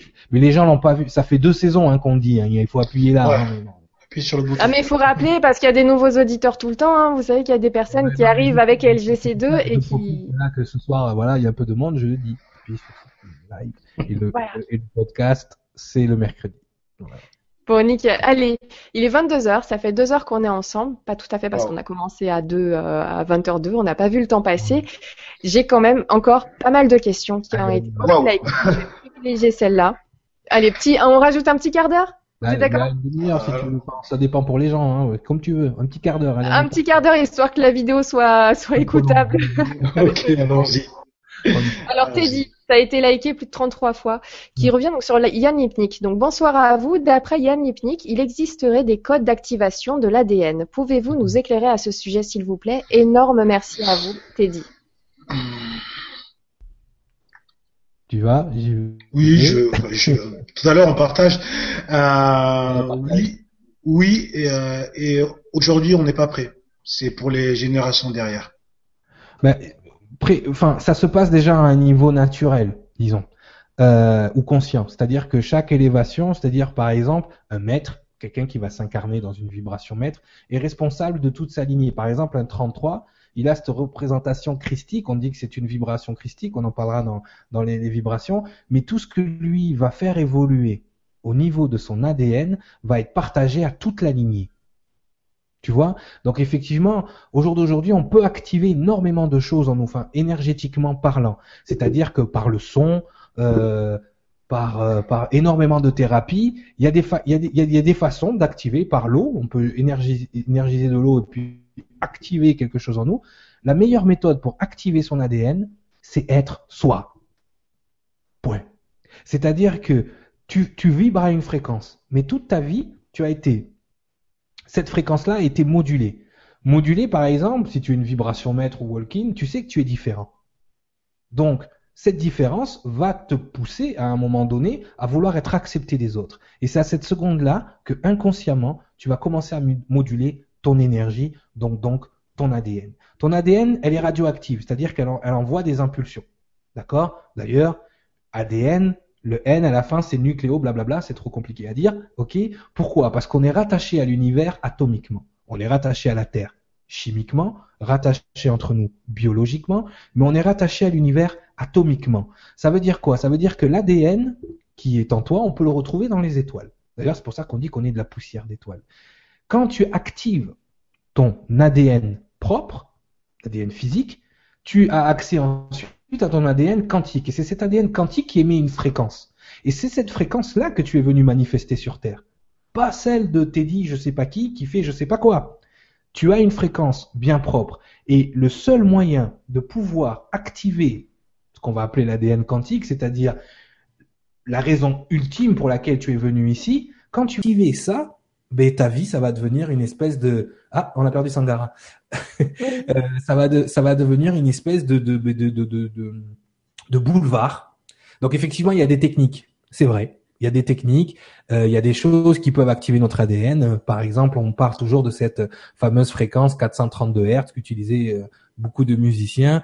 Il y a énormément de choses effectivement qui peuvent artificiellement activer ton ADN. Mais tant que tu l'auras pas activé, toi, de ton propre chef, avec ta propre intention, ce n'est que de l'artifice. Ce n'est que quelque chose qui, à un certain niveau, ne peut pas rester parce que ça a été activé par quelque chose d'extérieur, alors que tout, encore une fois, se passe à l'intérieur. Donc oui, ça existe, mais comme l'a dit Sangara, il y aura des techniques médicales dans un futur assez éloigné qui utiliseront justement ça pour réparer des maladies, réparer plein de choses. En fait, quand vous naissez, vous naissez avec une fréquence parfaite. Vous êtes en, en santé, si on arrivait à calculer, si on arrivait vraiment à quantifier l'ADN à ce moment-là, à le transformer en fréquence, à la seconde où vous êtes malade, il suffit juste de vous mettre en présence de cette fréquence et hop, cette fréquence-là va réaligner votre ADN, va réaligner votre système, tout simplement. Donc, c'est très là, dans la biogénétique, il y a plein de choses qui sont, euh, voilà, il y a, il y a plein de choses qui sont mises en place, qui sont même dévoilées au jour d'aujourd'hui faudrait des émissions euh, entières, entières. C'est vrai que là, la biogénétique, c'est mon domaine. Donc, euh, faut pas me lancer là-dessus. Je risque de, de parler longtemps. Voilà, voilà. Toujours pas. Merci beaucoup. Non, mais je pense qu'on a dépassé les deux heures pile. En fait, il est parti au bout de deux heures pile. Je pense qu'il avait effectivement remonté manuellement son ordinateur. Et que là, du coup, il essaie de se reconnecter, euh, se, se relancer. Il est parti. Ah bah tu, on lui dit deux heures, c'est deux heures, hein. ouais, message, qu'est-ce qu'est-ce qui lui arrive? Là, il était, en fait, il était dans sa cave, comme vous avez pu voir. Je suis pas sûr que le Wi-Fi passe bien euh, dans la cave. J'espère qu'il arrivera à nous retrouver d'ici là. Si tu peux lui envoyer un message, tout en répondant aux questions, parce que du coup, nous, on a la chance de t'avoir. J'ai reconnecté avec mon féminin sacré. Je suis multifonction maintenant. C'est vrai. Je vais te poser la question de universelle qui va nous faire aller dans les étoiles. Elle te dit quel est le rôle d'Orion aujourd'hui? Waouh, Orion. Le Seigneur Orion. Parce que c'est vrai que nous, quand on parle de Orion, on parle pas forcément de la constellation. On parle effectivement, on parle effectivement du Seigneur Orion qui aurait pu être Christ de ce monde. D'accord? Euh, Lord Orion. Ah oui, c'est bonne question. Tu ça fait longtemps qu'on m'avait pas. Ben, comme tu, tu peux le constater, euh, là on va parler sur un plan de vue astronomique, euh, la constellation d'Orion a énormément d'influence sur cette planète. D'accord? Il n'y a qu'à regarder les trois pyramides d'Égypte. Tu connais tout, on connaît tous maintenant l'histoire du baudrier d'Orion. C'est vrai que cette constellation est euh, le portail aussi de plein de choses, pas forcément positives pour cette planète aussi. C'est-à-dire qu'il y a des conflits qui se passent là-bas, qui se répètent ici. Et effectivement, vu que sur leur planète, enfin, ou dans leur, dans leur, dans leur système, ils sont sur un autre plan de réalité que le nôtre, forcément, ils vont se servir de ce qui se passe ici aussi pour régler ce qui se passe chez eux. On a ce qu'on appelle, bon là, il faudrait peut-être en parler à des gens justement comme Amira ou des trucs comme ça, mais euh, on a ce qu'on appelle des, des, des, extensions galactiques justement et très fortement dans notre ADN d'ailleurs, dans les fameux 72 génies dont je vous ai parlé dans la dans le comment dire dans euh, la conception et la diffusion du génome humain de ce qu'on appelle Adam, d'accord, de la lignée adamique, euh, les énergies d'Orion sont aussi présentes, c'est-à-dire qu'elles ont été utilisées pour le génome humain. Donc effectivement, leur rôle, tu as une partie comme partout, hein, une partie qui est au service de soi et une partie qui est au service des autres. Forcément, on a une influence des gens d'Orion au service des autres qui devient de moins en moins présente, malheureusement. Et on a énormément de ces gens-là, justement, on en parlera avec nos fameux portails organiques la prochaine fois. Euh, effectivement, on a énormément de d'énergie qui nous vient d'Orion. Voilà, Orion était un grand guerrier, Angélique. Hein. Jusqu'à un moment donné, je sais pas ce qui s'est passé. J'étais ici moi sur terrain, donc je sais pas ce qui s'est passé. Mais euh, voilà, c'est euh, il y a un rôle ambivalent, je dirais, un peu en fait, tout ce qui s'incarne ici, apparemment, est soumis à la dualité, mais cette dualité, a priori, a lieu aussi dans des mondes habités de créatures du temps et de l'espace ailleurs. Donc, nous ici, on lutte contre une espèce de rébellion, d'accord euh, C'est pour ça qu'on est en quarantaine, mais euh, voilà, c'est pour ça qu'il y a cette quarantaine pour éviter justement que certaines énergies passent, mais elles passent quand même. Et tu sais comment elles passent avec tous les joyeux lurons qui font des canalisations là, d'énergie là ils ne peuvent pas passer le firmament. Le firmament nous protège. Il y a une quarantaine, mais à chaque fois que toi, Dora ou moi, on va se mettre en canalisation pour euh, canaliser Pierre-Paul Jacques, on leur ouvre une porte. À méditer. Demande aux Atlantes. Mhm. Voilà. Information importante, on va en reparler plus lors d'une autre émission. Je voudrais juste faire un petit rappel avant de prendre encore une ou deux questions. Euh, on va se revoir, donc euh, j'aimerais bien en plus que Sangara arrive à reconnecter le lien. Tu peux lui envoyer le lien en attendant. des fois, ça lui arrive aussi pendant Il était une fois le monde. Hein. Ça lui arrivait D'accord. Euh... J'espère qu'il arrivera à se reconnecter pour nous faire un petit coucou. En attendant, je vais vous faire un petit partage d'écran pour euh, vous montrer où vous allez pouvoir retrouver les informations de la chaîne LGC2. Donc c'est sur legrandchangement.tv. Vous allez cliquer par exemple pour la chaîne LGC2 sur Mystère de l'hiver et vous allez retrouver donc toutes les émissions passées et aussi à venir. Donc euh, voilà, se place euh, souvent au début. Euh, là par exemple, on va avoir l'Agartha jeudi avec Jean-Michel Raoux. je vais bien tout recaler ça dans l'ordre. Hein. L'Agartha, ah, faut que ce soit avant. ah super. Et donc on va te retrouver, euh, bien, mon retour. On va te retrouver, mon retour parmi nous. On va te retrouver donc Cyril pour un cours par vidéo sur les maîtres nombres. Alors les cours par vidéo, vous les retrouvez sur legrandchangement.tv. Vous cliquez sur service et accompagnement. Voilà. Et ensuite vous cliquez sur la gauche donc créateur ici et vous allez simplement cliquer chercher Cyriliel pour les cours de Cyriliel. Sinon, vous cherchez Nora et vous aurez tous les cours de la chaîne LGC2. Et ici, vous allez retrouver donc le vibratelier sur les maîtres nombres et vous n'avez plus qu'à cliquer sur obtenir pour vous inscrire au cours par vidéo. Je vous rappelle donc que les cours par vidéo sont à l'inscription à prix libre. C'est vous qui décidez du montant. Voilà, vous savez tout. Donc, c'est legrandchangement.tv, service et accompagnement, créateur, donc Cyriliel, et vous avez tous les cours ici de Cyriliel, dont celui où on avait appris beaucoup, beaucoup de choses, donc Bien vivre son walking partie 1 et partie 2, qui nous a vraiment laissé bouche bée à la fin. C'était passionnant, je te remercie encore pour tout ce partage d'informations, Cyriliel. Voilà, j'enlève le, j'enlève le petit partage d'écran. Merci, Sangara, te revoilà. désolé. Quel est le rôle d'Orion aujourd'hui, Sangara? Ah, je leur ai parlé un petit peu de tout ça. Euh, bah ouais, mais t'as dit quoi? Je sais pas moi, parce que que euh, que, je, que, que, je corrige tes bêtises. non, non, je leur ai parlé juste des influences, justement. Alors, quand, quand les, gens parlent de, de, de quoi? De la, de la constellation d'Orion ou de la nébuleuse d'Orion? Oui, c'est lui le. lui non, mais c'est. On parlé de Lord Orion, donc de la constellation. Ah, voilà, peut-être par l'ordre de la nébuleuse, justement. Oh, alors, euh, je, je veux pas, je vais pas en parler pour la simple et bonne raison. Et tu sais, tu, tu sais ce que je vais dire. C'est pour ça que j'ai essayé de pas trop en donner non plus. C'est que vous prenez ce, ce, ce petit livre. Les chroniques de la liberté. Et euh, vous aurez votre réponse par rapport à la nébuleuse d'Orion. Même si c'est romancé, tout est là. La nébuleuse, hein. C'est pas pour rien qu'on parle de nébuleuse, terroriste, de nébuleuse, de, nébuleuse. C'est nébuleuse. c'est ça, c'est exactement ça. Voilà. Merci. Merci, on a quand même eu un complément d'information euh, grâce à ton retour. Faire trop peur, c'est pour ça. Voilà, non, je veux pas trop trop en, dire. Peur dans le cœur des hommes. Alors, allez, deux, trois petites questions maximum. Après, je vous laisse partir. Il reste un quart d'heure. Il y a moyen de faire euh, même cinq minutes par question. Euh, oui, vas-y. Ok. Je d'avance, hein, excusez-moi les auditeurs pour toutes les questions qui n'ont pas été sélectionnées. Je vais faire un copier-coller que je vais vous envoyer. Vous allez pouvoir euh, prendre connaissance de, des commentaires, des questions qu'il y a eu ce soir. Et, euh, et, il y avait des questions très très intéressantes. Tout était intéressant, surtout ben, quand on voit que les gens regardent déjà euh, Il était une mmh. fois le monde.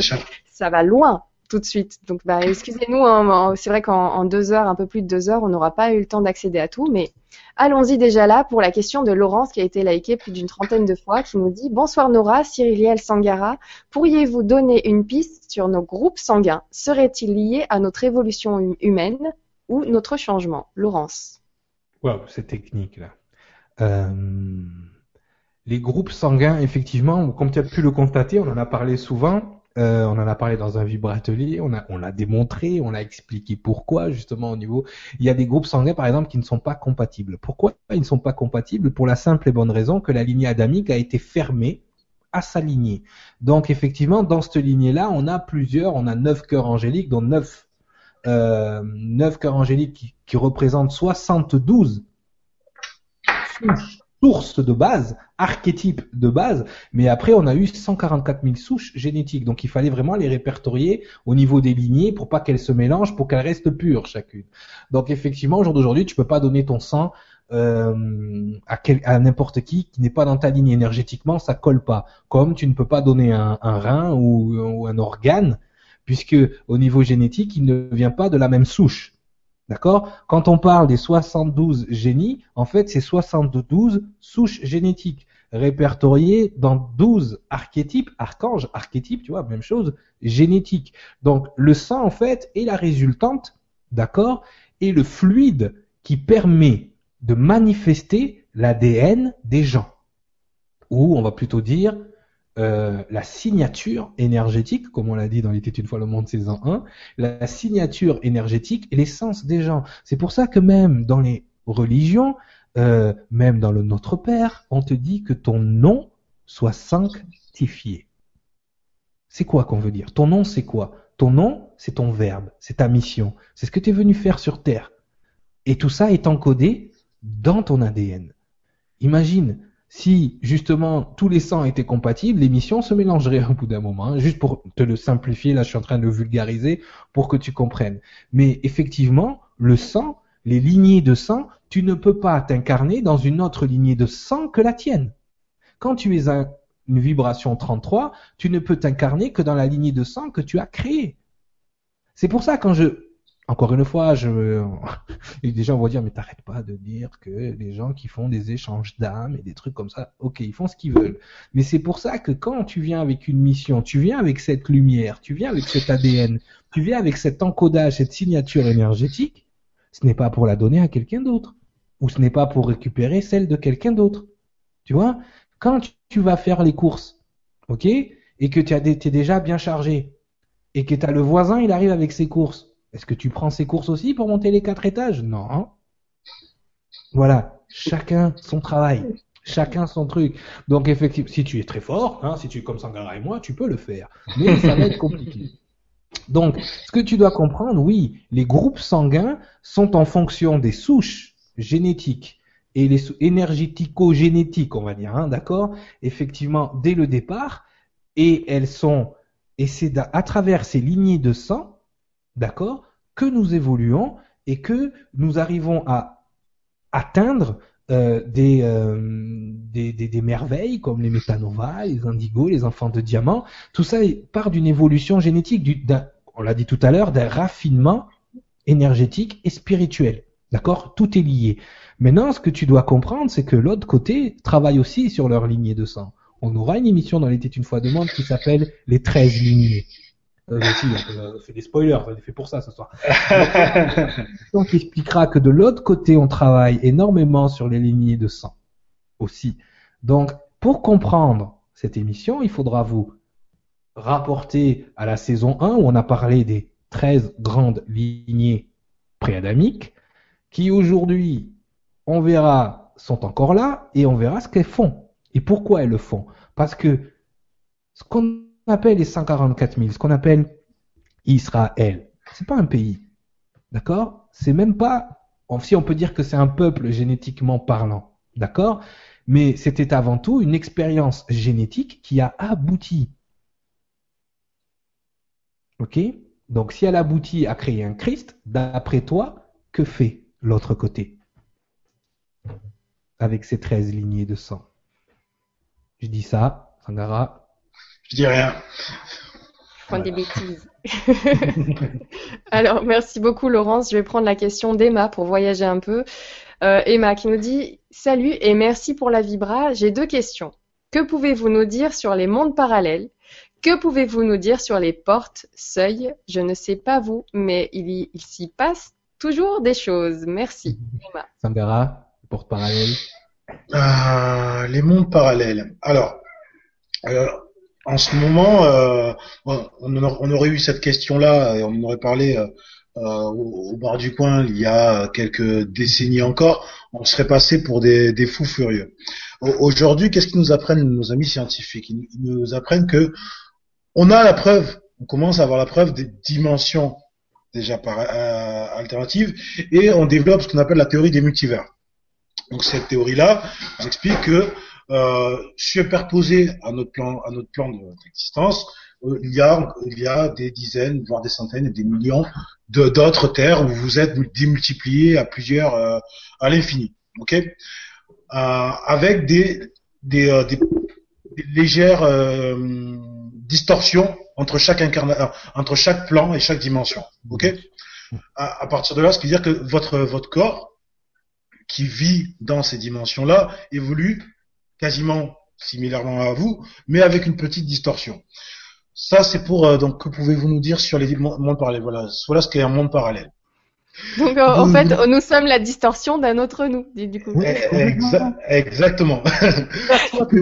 chaque seconde, tu sautes de monde parallèle à monde parallèle. Ce qui te donne l'illusion du mouvement, c'est ça. Il y a des milliards de mondes parallèles en ce moment, et chaque choix que tu fais, tu es une personne différente dans un autre monde parallèle. Donc les gens qui disent que le libre arbitre n'existe pas, il faut, faut, faut, faut qu'ils revoient ce genre de choses.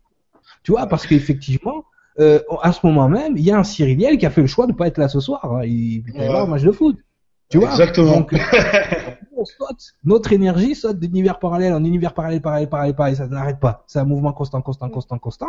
C'est pour ça que quand je, quand j'aide les gens à arrêter de fumer, je leur dis, mais celui qui a commencé de fumer, c'était dans une autre terre, dans un autre endroit, ce n'est plus toi. Oui, excuse-moi Sangara, je te coupe la parole, mais c'est juste que je trouvais ça rigolo ce terme de distorsion parce qu'on peut se voir aussi comme la distorsion d'un autre nous et, qu'on est. Non mais c'est exactement ça et j'espère qu'en tout cas j'ai répondu à la première partie de la question. La deuxième partie, que pouvez-vous que pouvez-vous nous dire sur les, les portes seuils Alors moi, euh, moi j'appellerais pas ça comme ça, j'appellerais ça plutôt. L'agence. Voilà l'agence, ou j'appellerais ça plutôt des points de convergence en fait. Euh, c'est des, euh, des points qui vous euh, qui vous envoient. Alors faut savoir que la seule donnée viable en fait dans, dans l'univers, la seule donnée viable c'est le temps. C'est le temps. Et ces portes-là vous envoient dans des temps, dans des dimensions, dans des espaces-temps différentes. Voilà, différent. On va prendre un, comment dire, prenons un exemple. Imaginons, je vous fais un petit dessin avec, euh, tu vas voir où je vais en venir, Cyril. Je vous fais un petit dessin avec un cours d'eau. D'accord? C'est ce cours d'eau, donc il va avoir sa largeur, il va avoir sa profondeur. Et dans sa largeur et sa profondeur, on va avoir des courants contraires. Donc imaginez que vous, votre âme, par exemple, votre âme euh, est une, est une, une, une, embarcation ou, ou, une feuille qui voyage sur ce, sur ce cours d'eau. Alors elle va être traînée dans, euh, suivant donc le courant, elle va peut-être à un moment couler, peut-être être remontée par quelque chose, et elle va euh, au fur et à mesure avancer jusqu'à l'embouchure. Ok? Donc là, en fait, cette embouchure-là est une porte vers autre chose. Et ensuite, prenons plutôt l'exemple d'une goutte d'eau, hein, ça sera plus, plus parlant. Cette goutte d'eau va s'envoler, elle va s'évaporer et elle va revenir ensuite.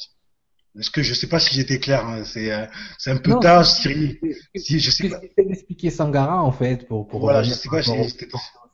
C'est que la porte et le seuil restent symboliques. C'est-à-dire quand on a ces fameux choix de libre arbitre, d'accord? Alors le choix du libre arbitre, c'est pas de choisir euh, si euh, on va se marier avec Brad Pitt ou avec euh, George Clooney. Hein. Le libre arbitre, c'est vraiment ces choix drastiques qui peuvent changer complètement, non pas le scénario, mais la façon dont vous vivez le scénario. Exactement. Et les portes qu'on passe naturellement à tous les jours là, je l'explique comme ça, de fois, c'est un peu, excusez-moi, c'est un peu vulgaire, mais il y a quelqu'un un jour, il y a, un jour quelqu'un qui m'a dit, mais attends, moi je, je fais partie de tel euh, Elohim, ça veut dire que je m'incarne toujours dans cette date de naissance là J'ai dit oui. Et il me dit, mais c'est pas possible, avec toutes les, les, probabilités, je ne peux pas m'incarner toujours dans, entre le 21 novembre et le, le 24 novembre, ça fait pas de sens. Et j'ai dit, pourquoi? En sachant que l'énergie revient par cycle quand tu vas pisser, tu passes toujours la même porte pour aller aux toilettes. Donc, tu, montes et tu redescends. Quand tu t'incarnes, tu passes toujours la même porte pour t'incarner. Ces portes-là, ben oui, c'est des dates dans le temps.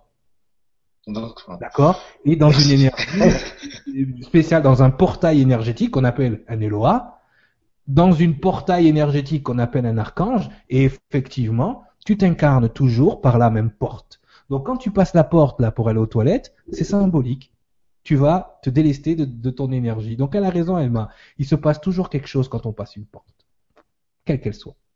D'accord. Donc pour revenir aux dates de naissance, on a donc un, une, une, porte de, de, certain nombre de jours et, euh, et en fait euh, cette porte s'ouvre sur, suivant certaines euh, fréquences. Donc là, on va avoir la fréquence ou une vibration euh, type mhm. entre telle date et telle date et nous nous-mêmes on vient de cette vibration-là. C'est pour ça qu'on arrive à rentrer dans cette porte-là et pas la porte du mois d'après ou deux mois après, trois mois après. C'est ça? Donc et si tu connectes et si tu connectes, d'accord, ce qu'on a dit sur l'ADN tu vois, c'est ça, il était une fois le monde aussi. C'est très bien. Ça.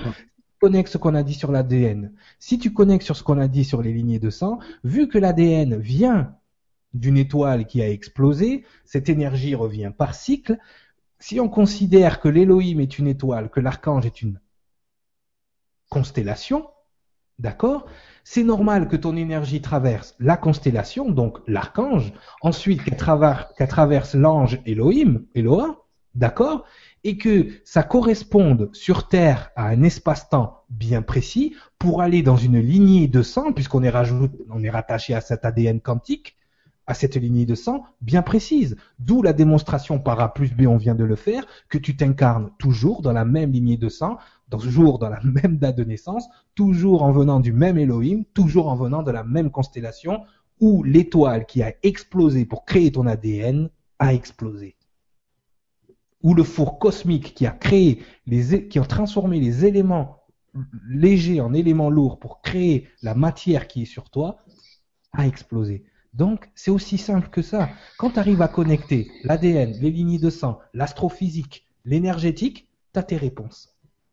Et tu utilises toujours la même porte et la même date de naissance. Alors, pour les personnes qui sont pas sur les cours par vidéo, je vais en profiter quand même ce soir. Désolée pour le. Pour ça, le... ça y est. Tu vois, les gens ils pensent que c'est une truc des, ou des anges. Ça, c'est une carte du ciel. Chaque maison, là, représente un coin de l'univers ou un coin de la galaxie. D'accord? Voyez-le comme ça. Et chaque Elohim est une étoile. Chaque archange est une constellation. C'est pour ça là, on n'en voit que neuf. Il y en a trois qu'on n'a pas vu. On l'a expliqué dans le dans le vibratelier. Il y en a trois qui vont, vont être utilisés pour les vibrations mètres. Mais ça, ces neuf là, mais c'est les neuf constellations principales du zodiaque. Il y en a trois supplémentaires, donc les douze constellations du zodiaque, et chacune représente un archétype génétique. Voilà, donc vous pouvez voir par rapport à vos dates de naissance où vous vous trouvez. Voilà, vous faites un petit arrêt sur image sur la vidéo quand vous la regarderez en replay et vous saurez donc euh, par quelle porte, euh, quelle est votre porte. Voilà. Votre porte d'entrée. ma porte, c'est Eyael. Euh, moi, je sais pas où je suis. Non, 67. Moi, c'est 67.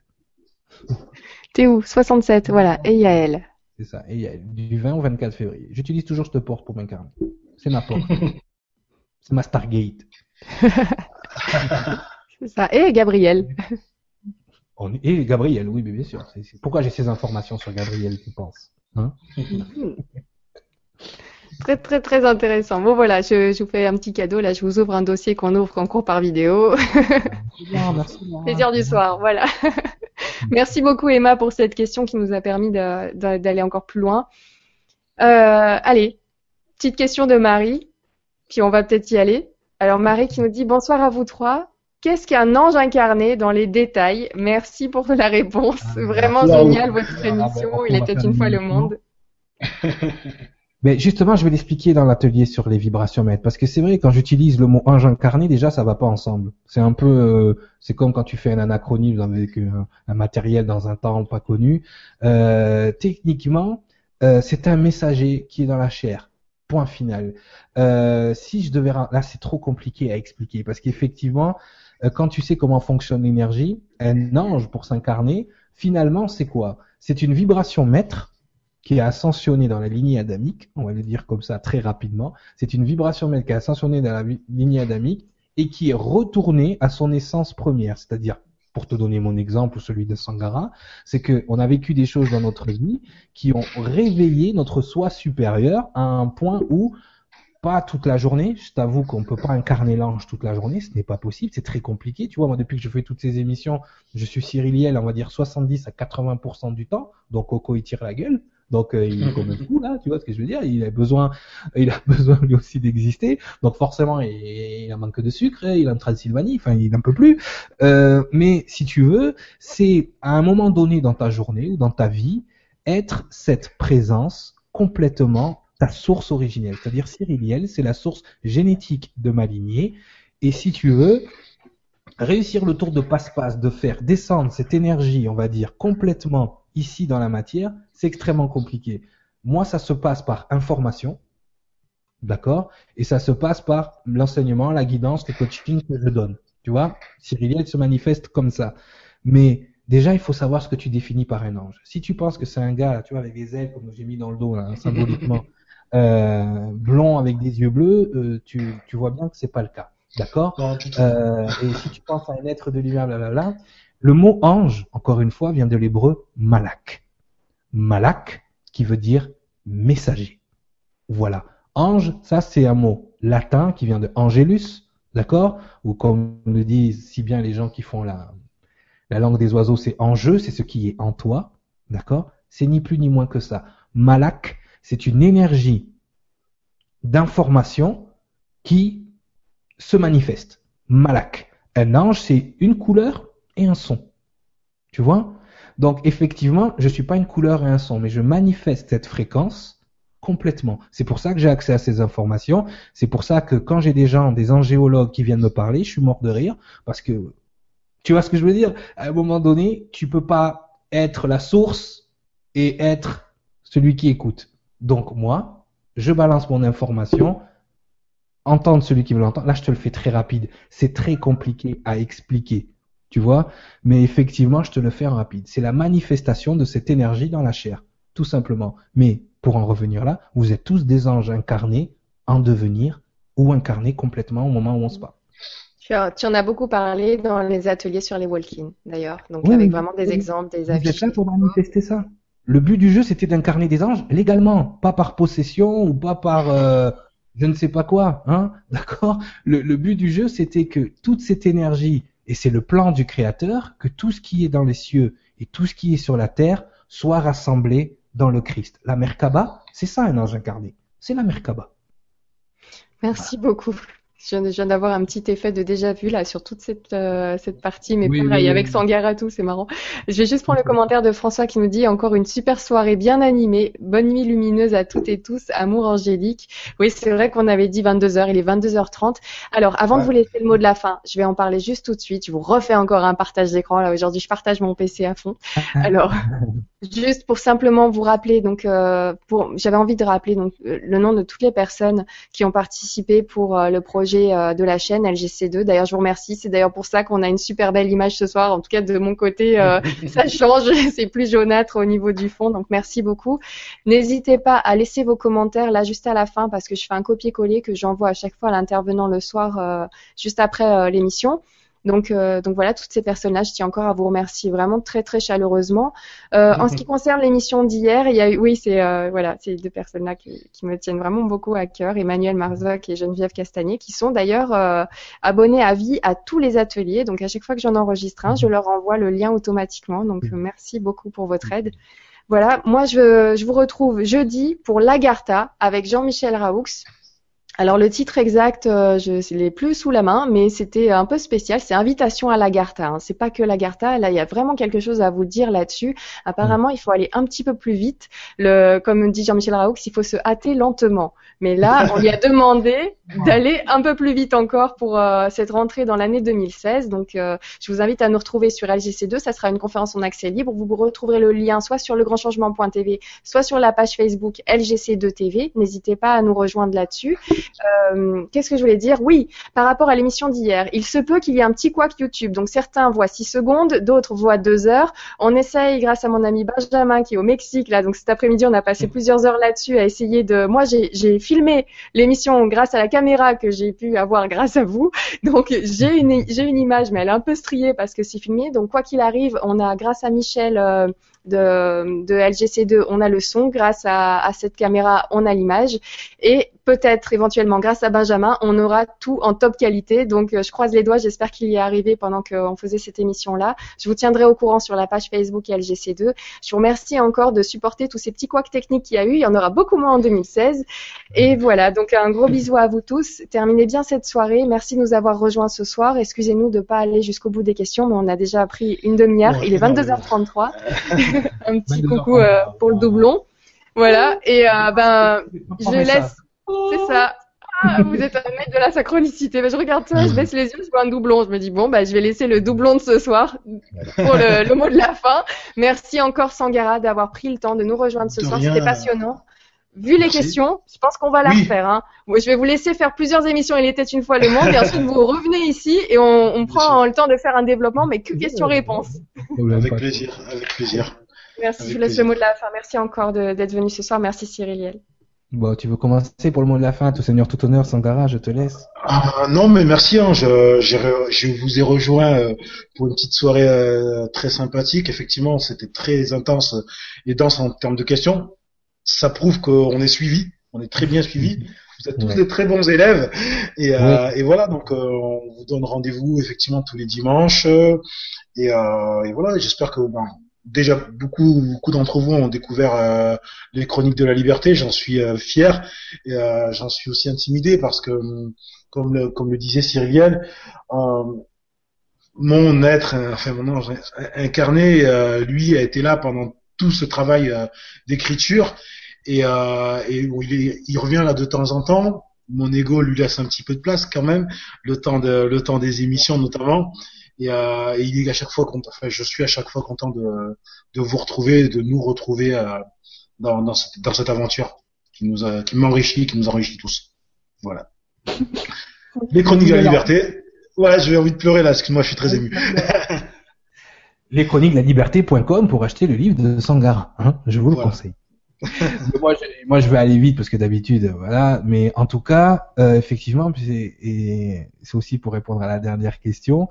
Il était une fois le monde, ça a commencé vraiment sur euh, ben, sur quelque chose d'extraordinaire. Je pense que là, c'est en train de, de prendre un, essor et une ampleur euh, ben, qui à laquelle on s'attendait pas, tout mmh. simplement. Euh, Dites-vous une chose maintenant, vous avez plus beaucoup de de solutions, d'accord? Soit on est ce qu'on dit qu'on est, soit on est les plus grands tarés de la planète. Je vous souhaite bonsoir.